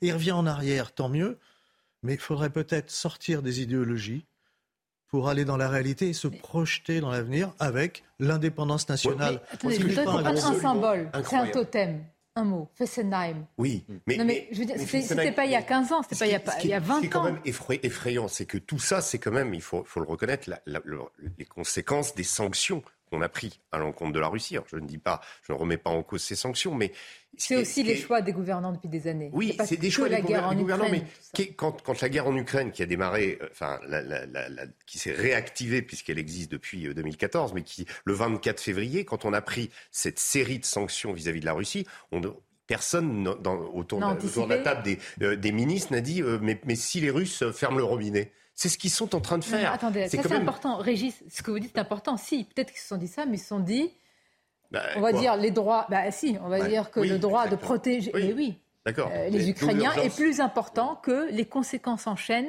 qui arrivent dans tous les pays. Mais la question, c'est jusqu'où les populations sont prêtes à accepter. européennes sont prêtes à accepter l'explosion des question. prix Et c'est et ce de continuer cette guerre en c'est ce qui va jouer à l'automne. Quand vous voyez ce reportage où une personne qui payait 500 euros par an, pas euh, tout à coup, Mm. c'est- ce n'est pas, c'est pas possible. Alors, Pour elle, c'est pas possible. Là, c'est aussi comment euh, ceux qui les logent détournent la loi. Parce que qu'est-ce qu'ils ont fait? Ils logent des personnes à qui ils font payer à des particuliers. Mais les particuliers, pour gagner, parce que pour les entreprises, l'électricité est moins chère. Donc, ils ont mis un transfo entreprise. Et pendant des années, ça a été tout gain parce que c'était moins cher. Alors, quand je dis moins cher, il faut savoir que dans la moyenne européenne, nos entreprises payent un peu plus que les autres. C'est-à-dire c'est moins cher par rapport aux particuliers, mais dans la moyenne européenne, nos entreprises payent un peu plus que les autres. Mais là, ils ont voulu détourner la loi. La- les, les braves gens, euh, comme cette dame, elle y est pour rien. C'est les logeurs, c'est les sûr. propriétaires qui devraient être sanctionnés. Euh, parce qu'ils ont détourné la est-ce que loi. c'est une pratique euh, répandue en France? Ça Visiblement, oui. Et Ils utilisent quelque attendez. chose qui est oui, industriel y pour des particuliers, Mm. c'est détourner la loi. Mais sur les choix des politiques, ça quand je dis les... L'absurdistan date, c'est pas il y a 10 ans, c'est pas il y a 15 ans. La fermeture des deux derniers réacteurs de Fessenheim, me semble-t-il, c'était en février 2020. Mhm. Il n'y a eu aucun responsable politique, si l'opposition, mais qui, non mais qui a mis un peu de rationalité économique et écologique dans ce débat à ce moment-là? Vous aviez la CGT Fessenheim qui disaient c'est pas possible de fermer une telle centrale qui était comme ça. Centrale qui, euh, au, au- Mais- demeurant, avait été rénovée et donc Mais complètement. qui- dont on dispose d'un. C'était un peu le, le jeu de Merkel euh, en Allemagne. C'était aussi pour ne pas trop se fâcher et attirer quelques voix écologiques. Et avec, et avec un sujet qui a été tellement mal anticipé, c'est qu'en réalité, comme on savait qu'on allait peu produire d'électricité en fermant notre parc nucléaire, on se disait, c'est pas grave, on pourra toujours acheter aux Allemands. Et le problème, c'est qu'aujourd'hui, les Allemands sont en situation de pénurie. Et, et on a continué, malgré tout ça, et malgré la menace euh, de l'approvisionnement des Allemands en gaz russe, à corréler le prix de l'électricité. C'est la faute aux Allemands, on va aller vite directement. Vous savez, ceux qui ont le plus dénoncé Fessenheim, à cette époque, je me souviens des débats, c'était les écologistes allemands. C'était matin, à midi et soir, la cible, c'était Fessenheim. l'hostilité au nucléaire nous vient des écologistes allemands. Allemands. Rappelez-vous les autocollants de notre enfance. Euh, euh, Oui. C'était non au nucléaire. C'était des autocollants qui étaient copiés sur ceux des Grunen. Et puis, Tom il y a- Nein Danke. Ah non, moi, il y a j'avais un drame mêmes Il y avait lumières. un autocollant en allemand, même en France. pas les mêmes. Il il y avait l'autocollant en allemand, même en France, hein, sur, sur certains, euh, sur le combi Volkswagen. Voilà. Mais c'était Ah, pas les assez- fameux. Ouais, les fameux combi Volkswagen. Non, mais il y, y a aussi une conséquence. On- en fait, on, on- on parle des conséquences de, cette, de, de, de, de ce changement, finalement, géostratégique majeur. C'est notre, notre, notre relation avec l'Algérie. On voit que le, le, le, comment, le voyage d'Emmanuel Macron n'est pas uniquement dédié sur une question euh, mémorielle, euh, sur une question euh, de la réalisation des OQTF. On sait très bien que c'est le gaz algérien que les Italiens d'ailleurs ont réussi à, un tour de force puisque euh, tout seuls ils ont créé, ils ont fait un, un comment un accord avec l'Algérie pour substituer une partie euh, du gaz russe avec le gaz algérien. Pour euh, nous on essaye de faire ça mais nos relations sont tellement compliquées avec l'Algérie donc on- on- on- en fait on est à nouveau dépendant de de- de- d'autres et donc on est vraiment dans une situation extrêmement que complexe. Nos téléspectateurs se rendent compte pourquoi on est arrivé dans cette situation. Parce qu'il faut qu'on rappelle qu'on tire le fil. Il faut savoir qu'avant la fermeture de Fessenheim, il me semble, je le dis sous votre contrôle, c'était en 2011. Martine Aubry, alors première secrétaire du Parti socialiste, signe avec Cécile Duflot un accord, vous savez, le petit accord Oui, là qu'on oui, croyait de rien du tout, qui prévoyait la fermeture de réacteurs. Et c'est cet accord qui a obligé François Hollande et Mhm. qui a ensuite obligé Emmanuel Macron. Donc rendez-vous compte, un accord signé au bout de table entre Cécile Ouais. Duflot et Martine Aubry donne en partie une situation comme celle. Vraiment. Il y a aussi une responsabilité européenne. La semaine dernière, j'étais avec des mineurs bulgares et roumains, dans les mines de charbon. La Bulgarie, pour qu'elle rentre dans l'Europe, on les a obligés à fermer trois réacteurs nucléaires. Aujourd'hui, on leur dit, vous devez fermer les mines de charbon l'année prochaine. Qu'est-ce qu'ils disent ces braves gens? Ils disent, nous, euh, on veut bien, mais on va faire quoi? On va vivre comment? On n'aura plus de boulot. Le seul boulot qu'il y a dans notre région, que ce soit les Bulgares, les Roumains, m'ont dit la même chose. C'est les mines de charbon. Nous, on veut bien la transition énergétique, mais il faut peut-être penser un peu à comment on va vivre et comment vont vivre nos familles. Alors on nous dit l'Europe va nous aider. Oui, mais ça, c'est pas un avenir. Des subventions, c'est pas un avenir. Il y a cette conséquence, cette pression européenne. Moi, j'ignorais que pour rentrer dans l'Europe, la Bulgarie avait dû, en contrepartie, fermer trois, trois réacteurs nucléaires. Non, mais sur les réacteurs nucléaires, il y a un débat. Mais, mais, mais sur euh, les usines qui fonctionnent au charbon, euh, comme en Allemagne, qui est en train d'y revenir de façon totalement paradoxale, Nous aussi, faut quand même on pas a oublier. aussi, hein. Faut pas Ouais. oublier. Oui, mais Oui. faut pas oublier qu'on a quand même une urgence écologique et personne force personne à rentrer dans l'Europe. Donc qu'on mette des contraintes de écologiques sur l'adhésion à Moi, je veux l'Union bien que la. France devienne écologiquement vertueuse, qu'on soit les plus beaux et les plus verts du monde, mais à quoi ça sert quand vous avez d'autres pays qui sont les plus pollueurs, qui ne comptent pas pour leur économie, pour leur industrie, lever le pied Alors, c'est vous, pouvez vous gargariser tous les l'éternel- Les, les- les États-Unis, hein, C'est 20, l'éternel- Ah, des émissions de gaz carbonique. Et, et la Chine, c'est l'éternel L'argument problème. selon, l'argument- la lequel, On n'entend pas tous en même temps. Alors. L'argument selon lequel la France serait très peu pollueur par rapport aux autres pays du monde est vrai. Enfin, c'est en partie dû à la tertiarisation et au fait qu'on s'est mis à des économies de services et qu'on a délocalisé notre production industrielle, effectivement, dans des pays comme la Chine. Donc aujourd'hui, on a beau jeu de dire aux Chinois, regardez, vous polluez trop. Hein, du moment qu'on va relocaliser nos activités productives, ce que je souhaite comme souverainiste, on va mécaniquement polluer un peu plus. Alors la question, c'est comment est-ce que nous, on peut relocaliser nos activités productives en étant vertueux au plan écologique, parce que je partage le souci environnemental naturellement. Donc, il y a une question de transition environnementale écologique en France, mais ça, ça passera, je pense, par de la souveraineté économique. Je suis d'accord, mais la politique des petits gestes, de vous dire de moins chauffer, Ah, etc. oui. Bon, voilà. Mais ça, deux c'est l'écologie Il y a deux choses. Il y a punitive de la leçon. Et il y a le pré-chipré-chat éco-citoyen à 3 francs. C'est deux choses très différentes. Vous, L'écologie, bah, je reviens de vacances, ça m'énerve un peu. Non, enfin, vous avez, voilà, la préoccupation environnementale, écologique, elle est fondamentale. Mais Enfin, pendant ce temps, on a des écologistes français qui nous font des barbecues parties, quoi. C'est, si vous voulez, c'est pas au niveau. Moi, je Très crois qu'il faut, il faut regarder Donc, les choses avec lucidité. global. Il faut regarder les choses avec lucidité. Le- les objectifs qu'on, c'est-à-dire quand dans, dans le même temps on nous dit oui, euh, il y a le réchauffement climatique contre lequel il faut lutter. Si on ne fait pas quelque chose, eh bien euh, les choses, ça sera trop tard. Malheureusement, euh, la, la réalité économique euh, bouleverse complètement cette équation. Euh, Aujourd'hui, euh, l'impératif de produire, l'impératif de continuer à se chauffer, de continuer, fait que on a fait ce choix de comment de ne plus compter sur le gaz russe, c'est bien cette, cette décision politique euh, nous con- contrarie euh, ce que vous dites sur, le, le- sur la question de la lutte contre le Et réchauffement. le gaz algérien vaut bien une réconciliation. On peut pas Bon. réindustrialiser le pays sans La gaz. nature a horreur du Voilà, vide. Et si nous, on recule sur certaines de nos euh, prérogatives, en tous les cas dans certains de nos domaines, qui étaient les domaines, nos fleurons, eh bien, euh, d'autres occupent la place. Qui Les Américains. On écoute à ce sujet. Michel Onfray en a parlé ce matin.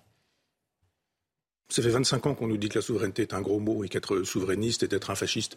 C'est juste dire, c'est bien qu'on puisse décider pour nous. Et, et en matière d'énergie, c'est bien aussi. Puis là, d'un seul coup, on se dit, ah oui, tiens, quand on peut pas décider, finalement, ce sont les autres qui décident pour nous.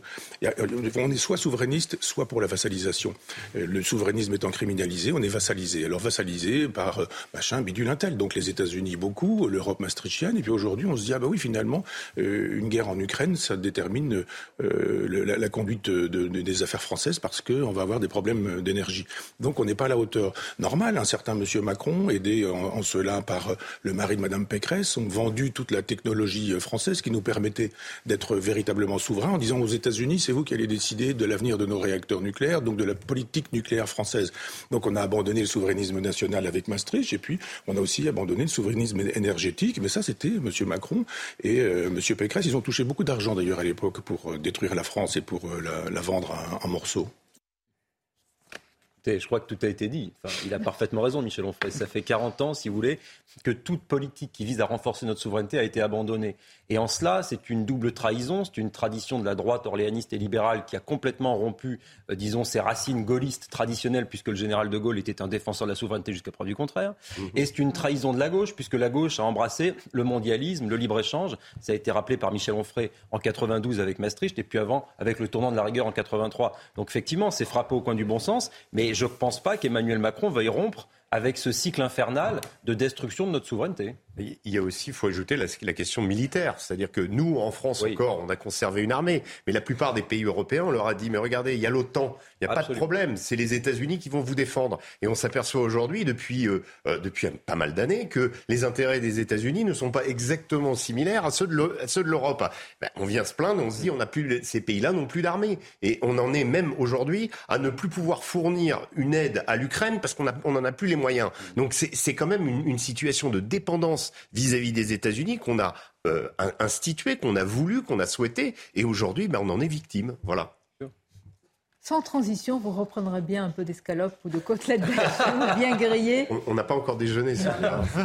Non, vous, mais- êtes, vous êtes dur de nous faire ça à l'heure du déjeuner, comme ça. Mais non, mais pourquoi il ne faut pas euh, sourire de cette polémique? Parce qu'elle est extrêmement sérieuse et même insidieuse. Pourquoi? Parce qu'une forme d'idéologie s'instille un petit peu comme ça dans les veines de notre débat politique et public. Et il faut toujours lire, hein, Sandrine Rousseau, lire entre les lignes. Il faut lire le Rousseau.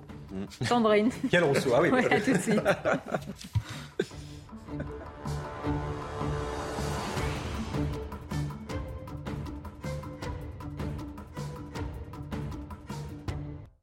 Dans quelques instants, je vous poserai la question êtes-vous plutôt gauche Rousseau ou gauche Roussel? Plutôt gauche barbecue ou gauche quinoa? Non, là c'est de la caricature, on va en parler. Mais tout d'abord, le flash info, le rappel des titres. Un nouveau refus d'obtempérer dans le Nord. Un homme de 23 ans au volant d'une voiture a été tué par balle par la police cette nuit. Ça s'est passé près de Tourcoing. L'homme aurait percuté un policier en tentant de forcer un contrôle. Le fonctionnaire a alors riposté et tiré à une reprise. Un policier a été placé en garde à vue dans cette affaire. À deux jours de la rentrée scolaire, le ministre de l'Éducation Papendiaï a affirmé que l'école se débrouille mal avec les pauvres et qu'elle est injuste avec les pauvres. Et à la question de savoir comment y remédier, il a répondu il faut travailler par exemple sur la mixité scolaire, il faut travailler pour que l'éducation prioritaire soit bien calibrée. Enfin, au Pakistan, un tiers du pays est sous les eaux. Plus de 1130 morts ont été recensés. Des dizaines de millions de Pakistanais continuent de lutter contre les pires pluies de mousson en trois décennies. Ce matin, le ministre de la Planification et du Développement du pays a affirmé qu'il faudrait plus de 10 milliards de dollars pour sa reconstruction. Merci d'être avec nous. On va poursuivre notre débat. Connaissez-vous le patriarcat du steak? Oui, manger de la viande, griller une belle côtelette sur son barbecue, c'est synonyme de virilité. Vous connaissez cette pub? Hmm. Dites pas la marque. Non, non, on n'a pas fait. Hmm, la viande. c'est synonyme de virilité selon Sandrine Rousseau. Bref, vous êtes coupable. Vous devriez avoir honte en mangeant de la viande, de développer un modèle masculiniste. Je vous propose la réponse oui, ça se dit. La réponse ce matin de Fabien Roussel, autre gauche, autre vision euh, de la société. J'invite tout le monde à venir partager euh, les barbecues et les bons repas de la fête de l'UMA les 9, 10 et 11 septembre prochains, parce que ça, c'est la fête euh, ah, de, de, la bonne bouffe, de la gastronomie, mais aussi le grand rendez-vous politique et social de la rentrée. Et franchement, Mabrouk, vous n'allez pas me parler du sexe des escalopes quand même. Euh, je sais que certains font le buzz là-dessus. C'est pas mon sujet. Pour moi, on mange euh, de la viande en fonction de ce que l'on a dans le porte-monnaie et pas de ce que l'on a dans sa culotte ou dans son slip. D'accord? Je suis ravie de cette rentrée avec ce genre de débat. Même Mabrouk. Mais oui.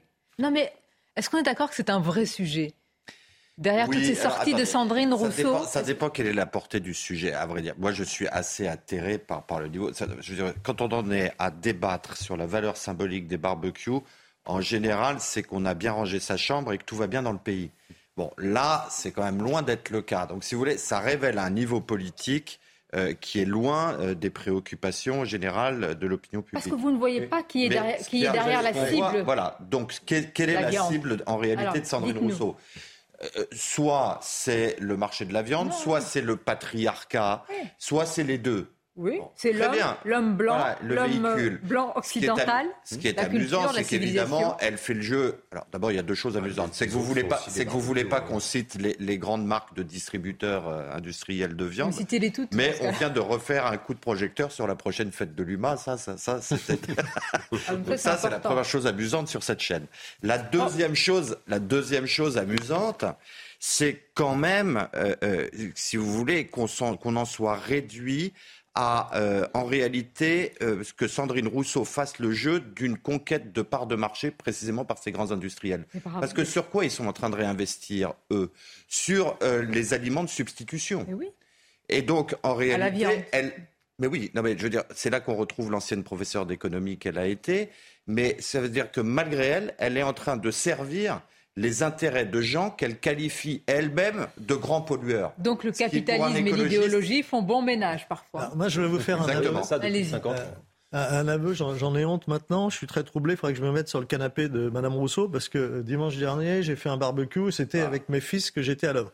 Mais dans le même temps, ma femme et nos amis IES étaient assises à table et dans le même temps, c'est nous qui les avons servis et nous avons même débarrassé la table. Alors, est-ce une virilité conquérante ou une féminité en devenir? Je ne sais pas, mais vous êtes en voie d'être un homme déconstruit. voilà, je me pose la question. Cela dit, euh, moi, ce qui est très inquiétant, c'est la capacité d'influence de Sandrine Rousseau. Quand je vois euh, le coup du barbecue, il y en a d'autres, elle a enseigné en fac, elle a trié des jeunes, elle leur a mis des choses dans la cervelle quand même. Alors, Chacun peut s'en défendre, mais plus ou moins. Hmm. C'était l'autorité, celle qui savait, celle et l'autorité, normalement, le sachant. Euh, et ça, c'est très très inquiétant pour moi de voir ce niveau d'influence qui gagne dans la société. Moi, je pense pas que... bah, je voulais juste prolonger ce que vous disiez sur parce que l'université c'est le fond du sujet finalement. Et je vous donne mon billet qui a eu déjà des dizaines voire des centaines de thèses sur des histoires aussi saugrenues que cette affaire de barbecue. Donc Madame Rousseau, c'est l'arbre qui cache la forêt. C'est-à-dire que pour une Madame Rousseau, vous avez des centaines et des milliers de Madame Rousseau ou de Monsieur Rousseau qui sont dans les universités et qui forment les élèves à ce type de stupidité. C'est-à-dire que derrière cette histoire de barbecue, il y a l'indifférenciation des sexes.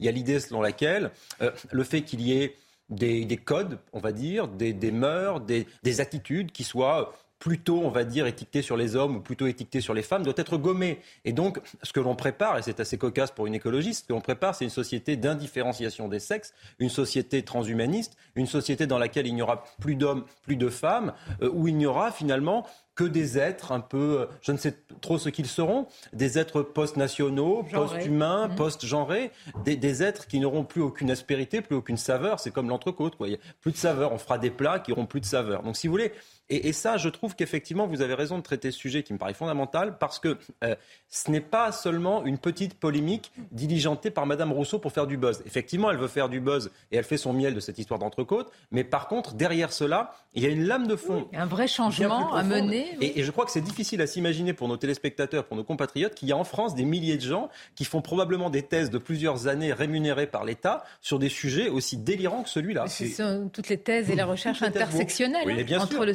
spécisme, mais, le néo-féminisme, Absolument. même il, combat. Il faut, il faut, se rappeler que c'est pas nouveau et que en, cette idéologie, alors on l'appelle woke, on l'appelle euh, comme on veut, euh, comment féminisme ultra, etc. existe. Moi, je me souviens de de, de, de mon passage comment, à UCLA aux États-Unis en c'était euh, il, il, y a plus de 20 ans, euh, on était euh, sur la fac, le, le, l'ouvrage de, de Melville, Moby Dick, avait été interdit parce qu'il y avait des féministes qui dirigeaient la fac, donc une des plus grandes universités aux États-Unis, et, l'ouvrage avait été proscrit parce que il n'y avait pas de femmes dans le baleinier.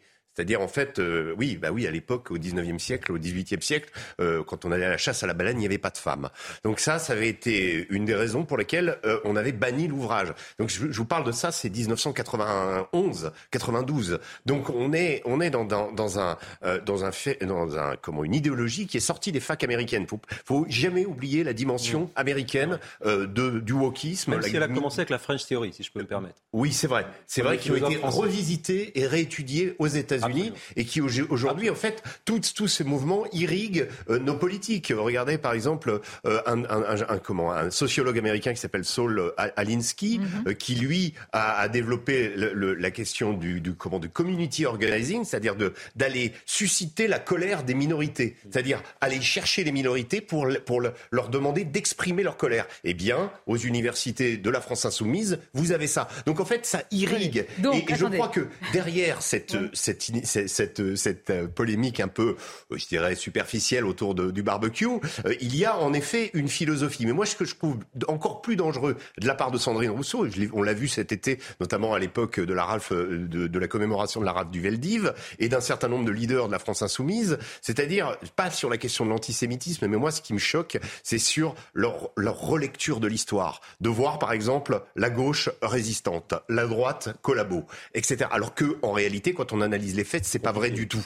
Et enfin, c'est pas vrai. En tout cas, c'est à mesurer. Et cette vision partielle, cette vision qui, qui finalement reprend des personnages. Regardez euh, ce que fait Alexis Corbière avec euh, avec Robespierre, euh, ce que font un certain nombre de leaders de, de la France insoumise qui vont commémorer Robespierre. Eh bien, c'est une relecture de l'histoire. C'est une façon de, de revisiter des, des, des, des moments historiques plutôt que de les affronter. On les idéologise. Et ça, je pense que c'est quelque chose d'extrêmement dangereux notamment vis-à-vis -vis de notre jeunesse, parce qu'on est là pour leur apprendre la nuance, on est là pour leur apprendre aussi que l'histoire, c'est pas noir, c'est pas blanc. Il y a aussi des choses qu'on doit, euh, qu'on doit regarder en face, et tout n'est pas, euh, voilà. Et, et c'est la différence entre le réalisme, je dirais, et l'idéologie. C'est pour ça que ce sujet me paraît éminemment euh, important, que ce n'est pas juste une question de bonne viande ou pas.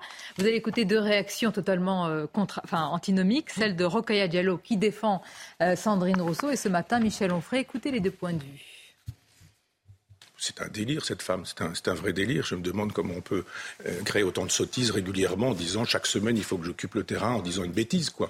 Euh, c'est cette façon d'imaginer qu'il y a du féminisme partout, il y a de la phallocratie partout, que en permanence, dès que vous faites quelque chose, si vous avez, vous avez des copains et que vous faites un, un barbecue, vous êtes en train d'illustrer la grande phallocratie qui existe depuis le néolithique. Enfin, c'est un peu n'importe quoi. Moi, ce qui m'inquiète, c'est pas les bêtises qu'elle dit, c'est que cette dame est professeure de l'enseignement supérieur. Elle n'enseigne plus. Ouais, d'accord. Bah, c'est à peu près la seule bonne chose qu'elle ait faite, qu'elle ait jamais faite. Mais il y a quand même un moment donné où on se dit quand vous avez dans le supérieur des gens qui pensent si pas, si peu ou si bas. On se dit, mais c'est tout de même étonnant. Ça, c'est des pensées qu'on a quand on a 13 ans, et puis qu'on s'oppose à papa-maman, et qu'on voit son père faire un barbecue en lui disant que c'est un vieux macho blanc, etc. Ça va bien quand on a trois neurones. Mais quand on vient de l'enseignement supérieur, c'est quand même assez sidérant, et surtout qu'on draine derrière soi un nombre considérable d'électeurs. Je trouve qu'il y a eu des mots extrêmement durs à l'égard de Sandrine Rousseau. Je pense qu'elle dit des choses qui sont souvent caricaturées, qu'on refuse de comprendre. Euh, je, je, crois que l'association entre la, la, viande dans notre société, dans notre imaginaire collectif, entre la viande et la masculinité est une évidence. C'est-à-dire qu'aujourd'hui, euh, les, bah, on considère que le fait d'être végétarien, par exemple, c'est un trait qui est davantage féminin qu'un trait masculin. Et les et, études de sociologie, d'ailleurs, le, le montrent. Et ça fait très très longtemps, en fait, que des anthropologues comme, euh, par exemple, Paolo Latabé a fait la, la, la relation, en fait, entre l'activité masculine autour de la viande, autour du feu, autour de sa découpe même à table, euh, qui est construite socialement. C'est pas quelque chose de naturel. C'est pas parce qu'on est génétiquement programmé en tant qu'homme et en tant que femme pour avoir une appréciation particulière de la viande, mais on est socialisé et la viande est, associée à une forme de masculinité. Euh, aussi bien sa conquête dans la chasse, euh, le combat contre ce qui peut devenir de la viande, par exemple dans les corridas, que sa cuisine, mais sa cuisine dans la forme la plus spectaculaire et la plus associée au feu. Donc effectivement, Sandrine Rousseau a raison.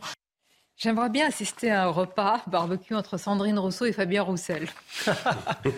avec, avec si c'est pas les deux gauches irréconciliables, avec les familles respectives, évidemment. Ah bah écoutez, ouais. les Mais hommes construits, déconstruits. Ce que disait Rocaille Diallo, c'est qu'il y a, pour confirmer ce qu'elle disait, il y a un sketch de Florence Foresti qui est, qui est entièrement sur la, les différences entre les hommes et les femmes. Ouais. Et, et c'est à ça que ça me faisait songer, où, où l'homme est décrit comme étant uniquement intéressé par le steak frites qui va arriver. Ah, derrière, euh, la et, et donc pose la question de l'acquis et de l'inné. Oui, il y a aussi une question ça. sociale et, dans tout ça. Elle, elle, elle, pose la question que, de la différence. Elle ouais. pense que la relation au feu, justement, est quelque chose qui, que les femmes ne seraient pas intéressées par ça. le feu et que les hommes le seraient. Comme si euh, ça relevait d'un cerveau reptilien, mais ça veut dire quand même quelque chose. Et, et c'est peut-être là qu'il y a un sujet. Ça veut dire que dans toutes ces réflexions, on fonctionne beaucoup par caricature. Ça, vous le faites pas dire. Mais... C'est oui. quand même de l'intellectualisme très dangereux. Euh, parce que qui dressent les uns contre les autres sans raison. À la limite, on mmh. s'en moque. Mmh. Moi, je me moque de qui fait le barbecue et qui ouais, mange de la viande. C'est le choix de la liberté de chacun. Et on a l'impression que tout ce courant philosophique, mmh. qui est drapé dans la liberté éternelle, etc., ce n'est que des interdictions des condamnations. Voilà. On dresse les uns contre les autres pour interdire la différence. Et surtout, on vous dit qu'il faut penser. Oui, ça bien, qui est, bien qui sûr. L'interdiction, de la, l'interdiction de la différence et la passion pour l'égalité des néo-féministes s'arrête souvent sur certains domaines. Je peux prendre un exemple. Par exemple, les maçons, une majorité écrasante de maçons sont des hommes. On n'entend jamais une féministe demander est-ce qu'il y ait plus de femmes maçons Parce que c'est un métier qui est très difficile, qui est très pénible. Vous voyez, ça, typiquement, le fait qu'il y ait plus d'hommes qui meurent à la guerre dans le monde, les féministes, elles en ont affaire. Elles vont pas s'élever pour ça. Le fait que les hommes meurent plus tôt que les femmes, elles s'en fichent aussi. Le fait qu'il y ait une majorité d'hommes clochards dans la rue, elle s'en fiche aussi. Vous voyez, il y a 40 000 choses qui, prouvaient, qui pourraient prouver l'exact opposé de ce que nous disent ces néo-féministes, à savoir que les hommes seraient plus persécutés. Oui. Vous voyez, c'est le serpent qui se mord la queue. derrière la viande, la cible, c'est l'homme. Ouais. Mais tant qu'à faire, c'est l'homme blanc. Tant qu'à faire, c'est une charge ah, culturelle bah. et civilisationnelle. Mmh. Est-ce que vous y voyez tout cela aussi Et j'ajoute aussi l'aspect social. Et c'est un lien avec euh, le, la polémique qu'il y a eu sur la gastronomie, là encore en opposant Sandrine Rousseau et Fabien Roussel, qui avaient dit une oui, bonne viande, un bon fromage, un bon verre de vin, ça fait du bien. Ça fait hurler Sandrine Rousseau oui. en disant que son mais, plat préféré était le couscous. Enfin, elle a tout à fait raison. Mais aussi, socialement, comme quoi, justement, eh bien, tout le monde ne pouvait pas se payer. Oui, puis je crois qu'il y a un sujet, hurler, il y a un sujet presque juridique, si vous voulez, là, dans, la, dans, dans ce sujet. C'est-à-dire, est-ce qu'il appartient bien à l'action publique de se mêler euh, du menu euh, de ses compatriotes? Je veux dire, est-ce qu'il appartient à nos élus de décider euh, ce qui doit être dans nos assiettes et la façon dont c'est préparé pour arriver dans nos assiettes. Et là, il y a un vrai sujet euh, de liberté Je publique. de la réponse est non. On ne va pas non, en non, débattre. Mais la réponse ouais. est non. Ouais. Donc à partir du moment où la réponse est non, j'en reviens à, à, à la Mais il n'y a pas que ça. Initiale, Derrière ce qu'elle si dit. Oui. Et c'est même, oui. on pourrait même faire la boucle avec votre non, premier sujet, c'est-à-dire est-ce que euh, les politiques se rendent compte de la façon dont ils se déconsidèrent à l'égard de l'opinion publique alors qu'ils se plaignent d'une abstention croissante. Elle ne se déconsidère pas, elle fait des coups de communication Oui, non, qui sont ça, en train d'infuser auprès d'une partie de la population et m'échappe pas. parfois Je des crois que plus la- jeunes. mais le sujet, l'inanité du sujet demeure. Et, et la Juste- menace, Non, la menace, sujet Paul, devait devenir important, et la de menace qu'on légifère, et la Ah menace qu'on légifère là-dessus est une menace importante. C'est pire que chez Pascal Pro sur votre Ah plateau, Sonia. Je plaisante. Euh, non, je voulais juste réagir à, à votre remarque, Sonia, sur ce qui débectait autant finalement Sandrine Rousseau dans ce barbecue. Je crois qu'il y a effectivement le spectre de l'homme blanc, mais finalement, il n'y a pas que ça. C'est-à-dire que le barbecue concentre tout ce qu'exècre Madame Rousseau, parce que ça, con- ça- ça- si vous voulez, le barbecue concentre en lui-même les traditions françaises, une vieille tradition, une France populaire. Et Madame Rousseau, comme beaucoup d'écolos bobos urbains, est dans le mépris de classe le plus total vis-à-vis des Françaises et des Français qui ont, eh bien, euh, des mœurs qui, qui sont des mœurs de la France populaire. Donc, euh, ça concentre les traditions, la France populaire, la viande et les hommes. Alors là, vous avez combo gagnant pour Sandrine Rousseau, il y a tout ce qu'elle déteste. Donc évidemment qu'elle s'élève mais il y contre a le aussi tout ce qui barbecue. fait la France. Elle- absolument, mais elle se drape après dans des théories, si vous voulez, sociologiques, etc., avec des livres, mais c'est beaucoup de choses très complexes finalement pour régler les propres problèmes qu'elle a avec notre pays. Et, et pour, pour conclure, moi je crois que le, le- le- je donnerais la, le, le- si- s'il y avait un match entre Rousseau et Roussel, je me donnerais la, la- la victoire à Roussel quand il dit l'essentiel c'est que les gens aient, aient quelque chose dans leur assiette. C'est ça qui devrait, qui devrait importe- importer aux politiques. Parce que si on regarde ce que coûte une viande, euh, ce que coûte quelques comment euh, euh, épis de maïs et autres pour faire un barbecue, euh, c'est peut-être moins cher finalement que euh, du bio, euh, comment euh, Bah, et bah, du évidemment. quinoa Non, dont vous parliez Regardez, tout à la consommation Donc, de bio euh, est en train de s'écrouler aujourd'hui en France à cause de toute l'augmentation des, des prix, notamment de, s'écrouler en tous les cas, de diminuer. L'alimentation de la viande, il y en aura dans, le- dans les cantines de nos enfants. Je fais la transition pour conclure rapidement à Lyon, sur. c'était pas garanti. Oui, oui, hein. Il y a oui, C'est pour ça que je le dis, oui. Ouais. C'est toujours pas d'ailleurs. Non, je crois pas. hein. Ouais, ouais. Pas. Est-ce que le ministre de l'Éducation va communautaires s'attaquer à ce sujet, Papendia? Il y a aussi d'autres Mm. défis pour cette rentrée. Et ce qui m'intéresse, c'est ce qu'il a dit sur euh, les difficultés à l'école. Alors moi, je trouve que ce qu'il dit, c'est vrai, mais je veux dire, le constat, il est fait depuis tellement longtemps, tellement longtemps. Regardez cette citation du ministre de l'Éducation. Euh, on va voir. On peut dire un peu brutalement que l'école se débrouille mal avec les pauvres et qu'elle est injuste avec les pauvres. Il faut travailler, par exemple, sur la mixité scolaire. Ça commence par ses propres enfants, il les a mis à l'école Bah, euh, oui. Je crois que la mixité scolaire, ce serait qu'ils les mettent dans le public. Non, mais c'est Excusez-moi, euh, dans un privé moins prestigieux, c'est quand même cocasse. J'ai horreur de faire ça, si vous voulez, prendre. Enfin là, puisque c'est une déclaration qu'il a eue et qui est publique, il y a quand même une espèce d'incohérence folle à des gens qui habitent les grandes villes, qui ont mis leurs enfants dans les meilleurs milieux sociaux, parce qu'ils savent pertinemment que l'école publique, elle est très en difficulté d'un certain nombre d'endroits, venir nous faire des leçons en mixité sociale. C'est du, c'est d'une espèce de- d'impudeur, si vous voulez, vis-à-vis de nos compatriotes, qui est quand même assez terrible. Et est-ce qu'il y a le début d'une d'une nouveauté, d'une nouvelle vision, d'une nouvelle manière de voir l'école quand vous voyez cela? Je sais pas, a- j'ai l'impression que la phrase, on aurait pu la mettre il y a 20 ans, 30 ans, 40 ans, et malheureusement qu'on pourra la mettre dans 20 ans. C'est là où vous avez raison, parce que moi j'ai interrogé un peu des, des enseignants euh, sur le sujet. Et que disent-ils? Ils disent, mais le début, c'est la loi d'orientation de Jospin. Et ensuite, c'est une continuité de déliquescence, alors avec des hauts, des bas, etc. Mais euh, la plupart me disaient, loi d'orientation de Jospin, c'est ça qui a désorganisé l'ensemble. Et peut-être que euh, si aujourd'hui euh, on trouve peu d'enseignants, c'est une des conséquences, pour des raisons d'autorité que l'on pouvait avoir dans une classe, que l'on ne peut plus avoir ou pas de la même façon. Le rôle des directeurs, qui n'est plus celui qui était avant. et donc, c'est pareil, c'est l'autorité, c'est le rapport aux parents. Et puis, m'a dit, mais peut-être que notre société perd le goût de transmettre. Et que la première chose, quand on veut être enseignant, c'est avoir ce goût de transmettre. Et il est possible qu'on ait perdu globalement Mais ce vous goût. avez tellement raison, parce qu'en ce moment, c'est très important évidemment, les rémunérations. raison, ceux qui ouais. dit, hein. Les salaires, c'est très important. Vous avez vu que le débat sur les professeurs ne se concentre que sur l'aspect financier, Ouais, comme si c'était l'alpha et l'oméga de ce qui constitue quelqu'un qui a envie de travailler, temps, de, de remplir. c'est- c'est quand même important. J'ai commencé ma phrase en me si disant on c'est très important. Mais si on résume. Mais question c'est désolant, que ça ne tourne qu'autour de la question financière. C'est un des le vrai problème de ce que dit euh, comment Papendiaï, c'est il faut plus de mixité. Ça veut dire quoi? Il faut mixer le, le- le public et le privé, parce qu'en réalité, ce qui se passe, c'est que de plus en plus les gens mettent leurs. Vous parliez de, euh, vous parliez de, de, de ces ministres qui mettent leurs, leurs enfants, ils les mettent où? Ils les mettent dans le privé. Donc la question, comment faire une mixité public-privé? Je vois pas, je vois pas très bien ce qu'il veut dire en fait finalement. Plus de. J'ai pas compris. Est-ce que c'est une mixité Voilà. euh, La mixité, elle supposerait- il veut- Sociale. Il veut parler d'une qu'il est mixité pauvre. sociale, à l'évidence, mais elle va se Mais vous, la faites, problème. vous la faites comment? Comme, Comment Quand certains enfants certaines confessions quittent complètement certains quartiers.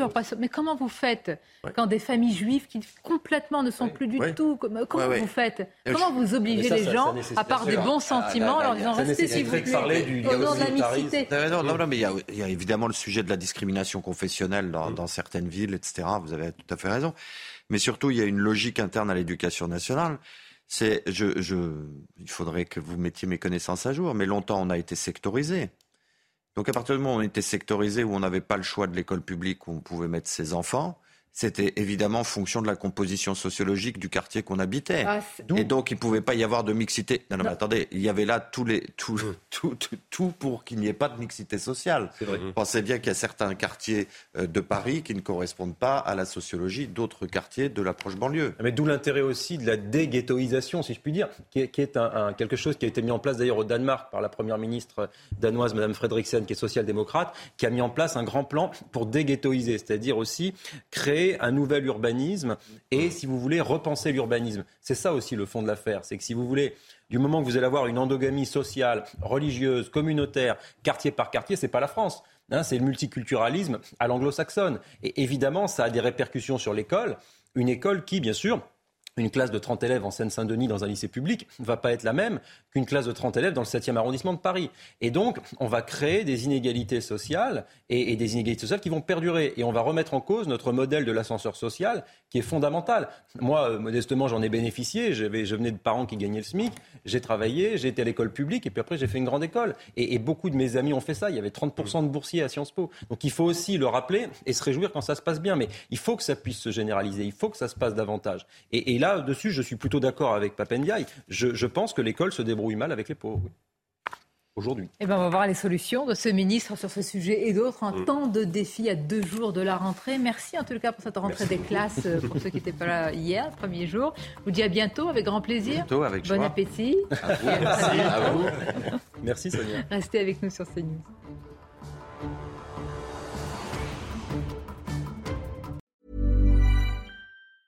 Hey, it's Danny Pellegrino from Everything Iconic. Ready to upgrade your style game without blowing your budget? Check out Quince. They've got all the good stuff shirts and polos, activewear, and fine leather goods, all at 50 to 80% less than other high end brands. And the best part? They're all about safe, ethical, and responsible manufacturing. Get that luxury vibe without the luxury price tag. Hit up quince.com slash upgrade for free shipping and 365 day returns on your next order. That's quince.com slash upgrade.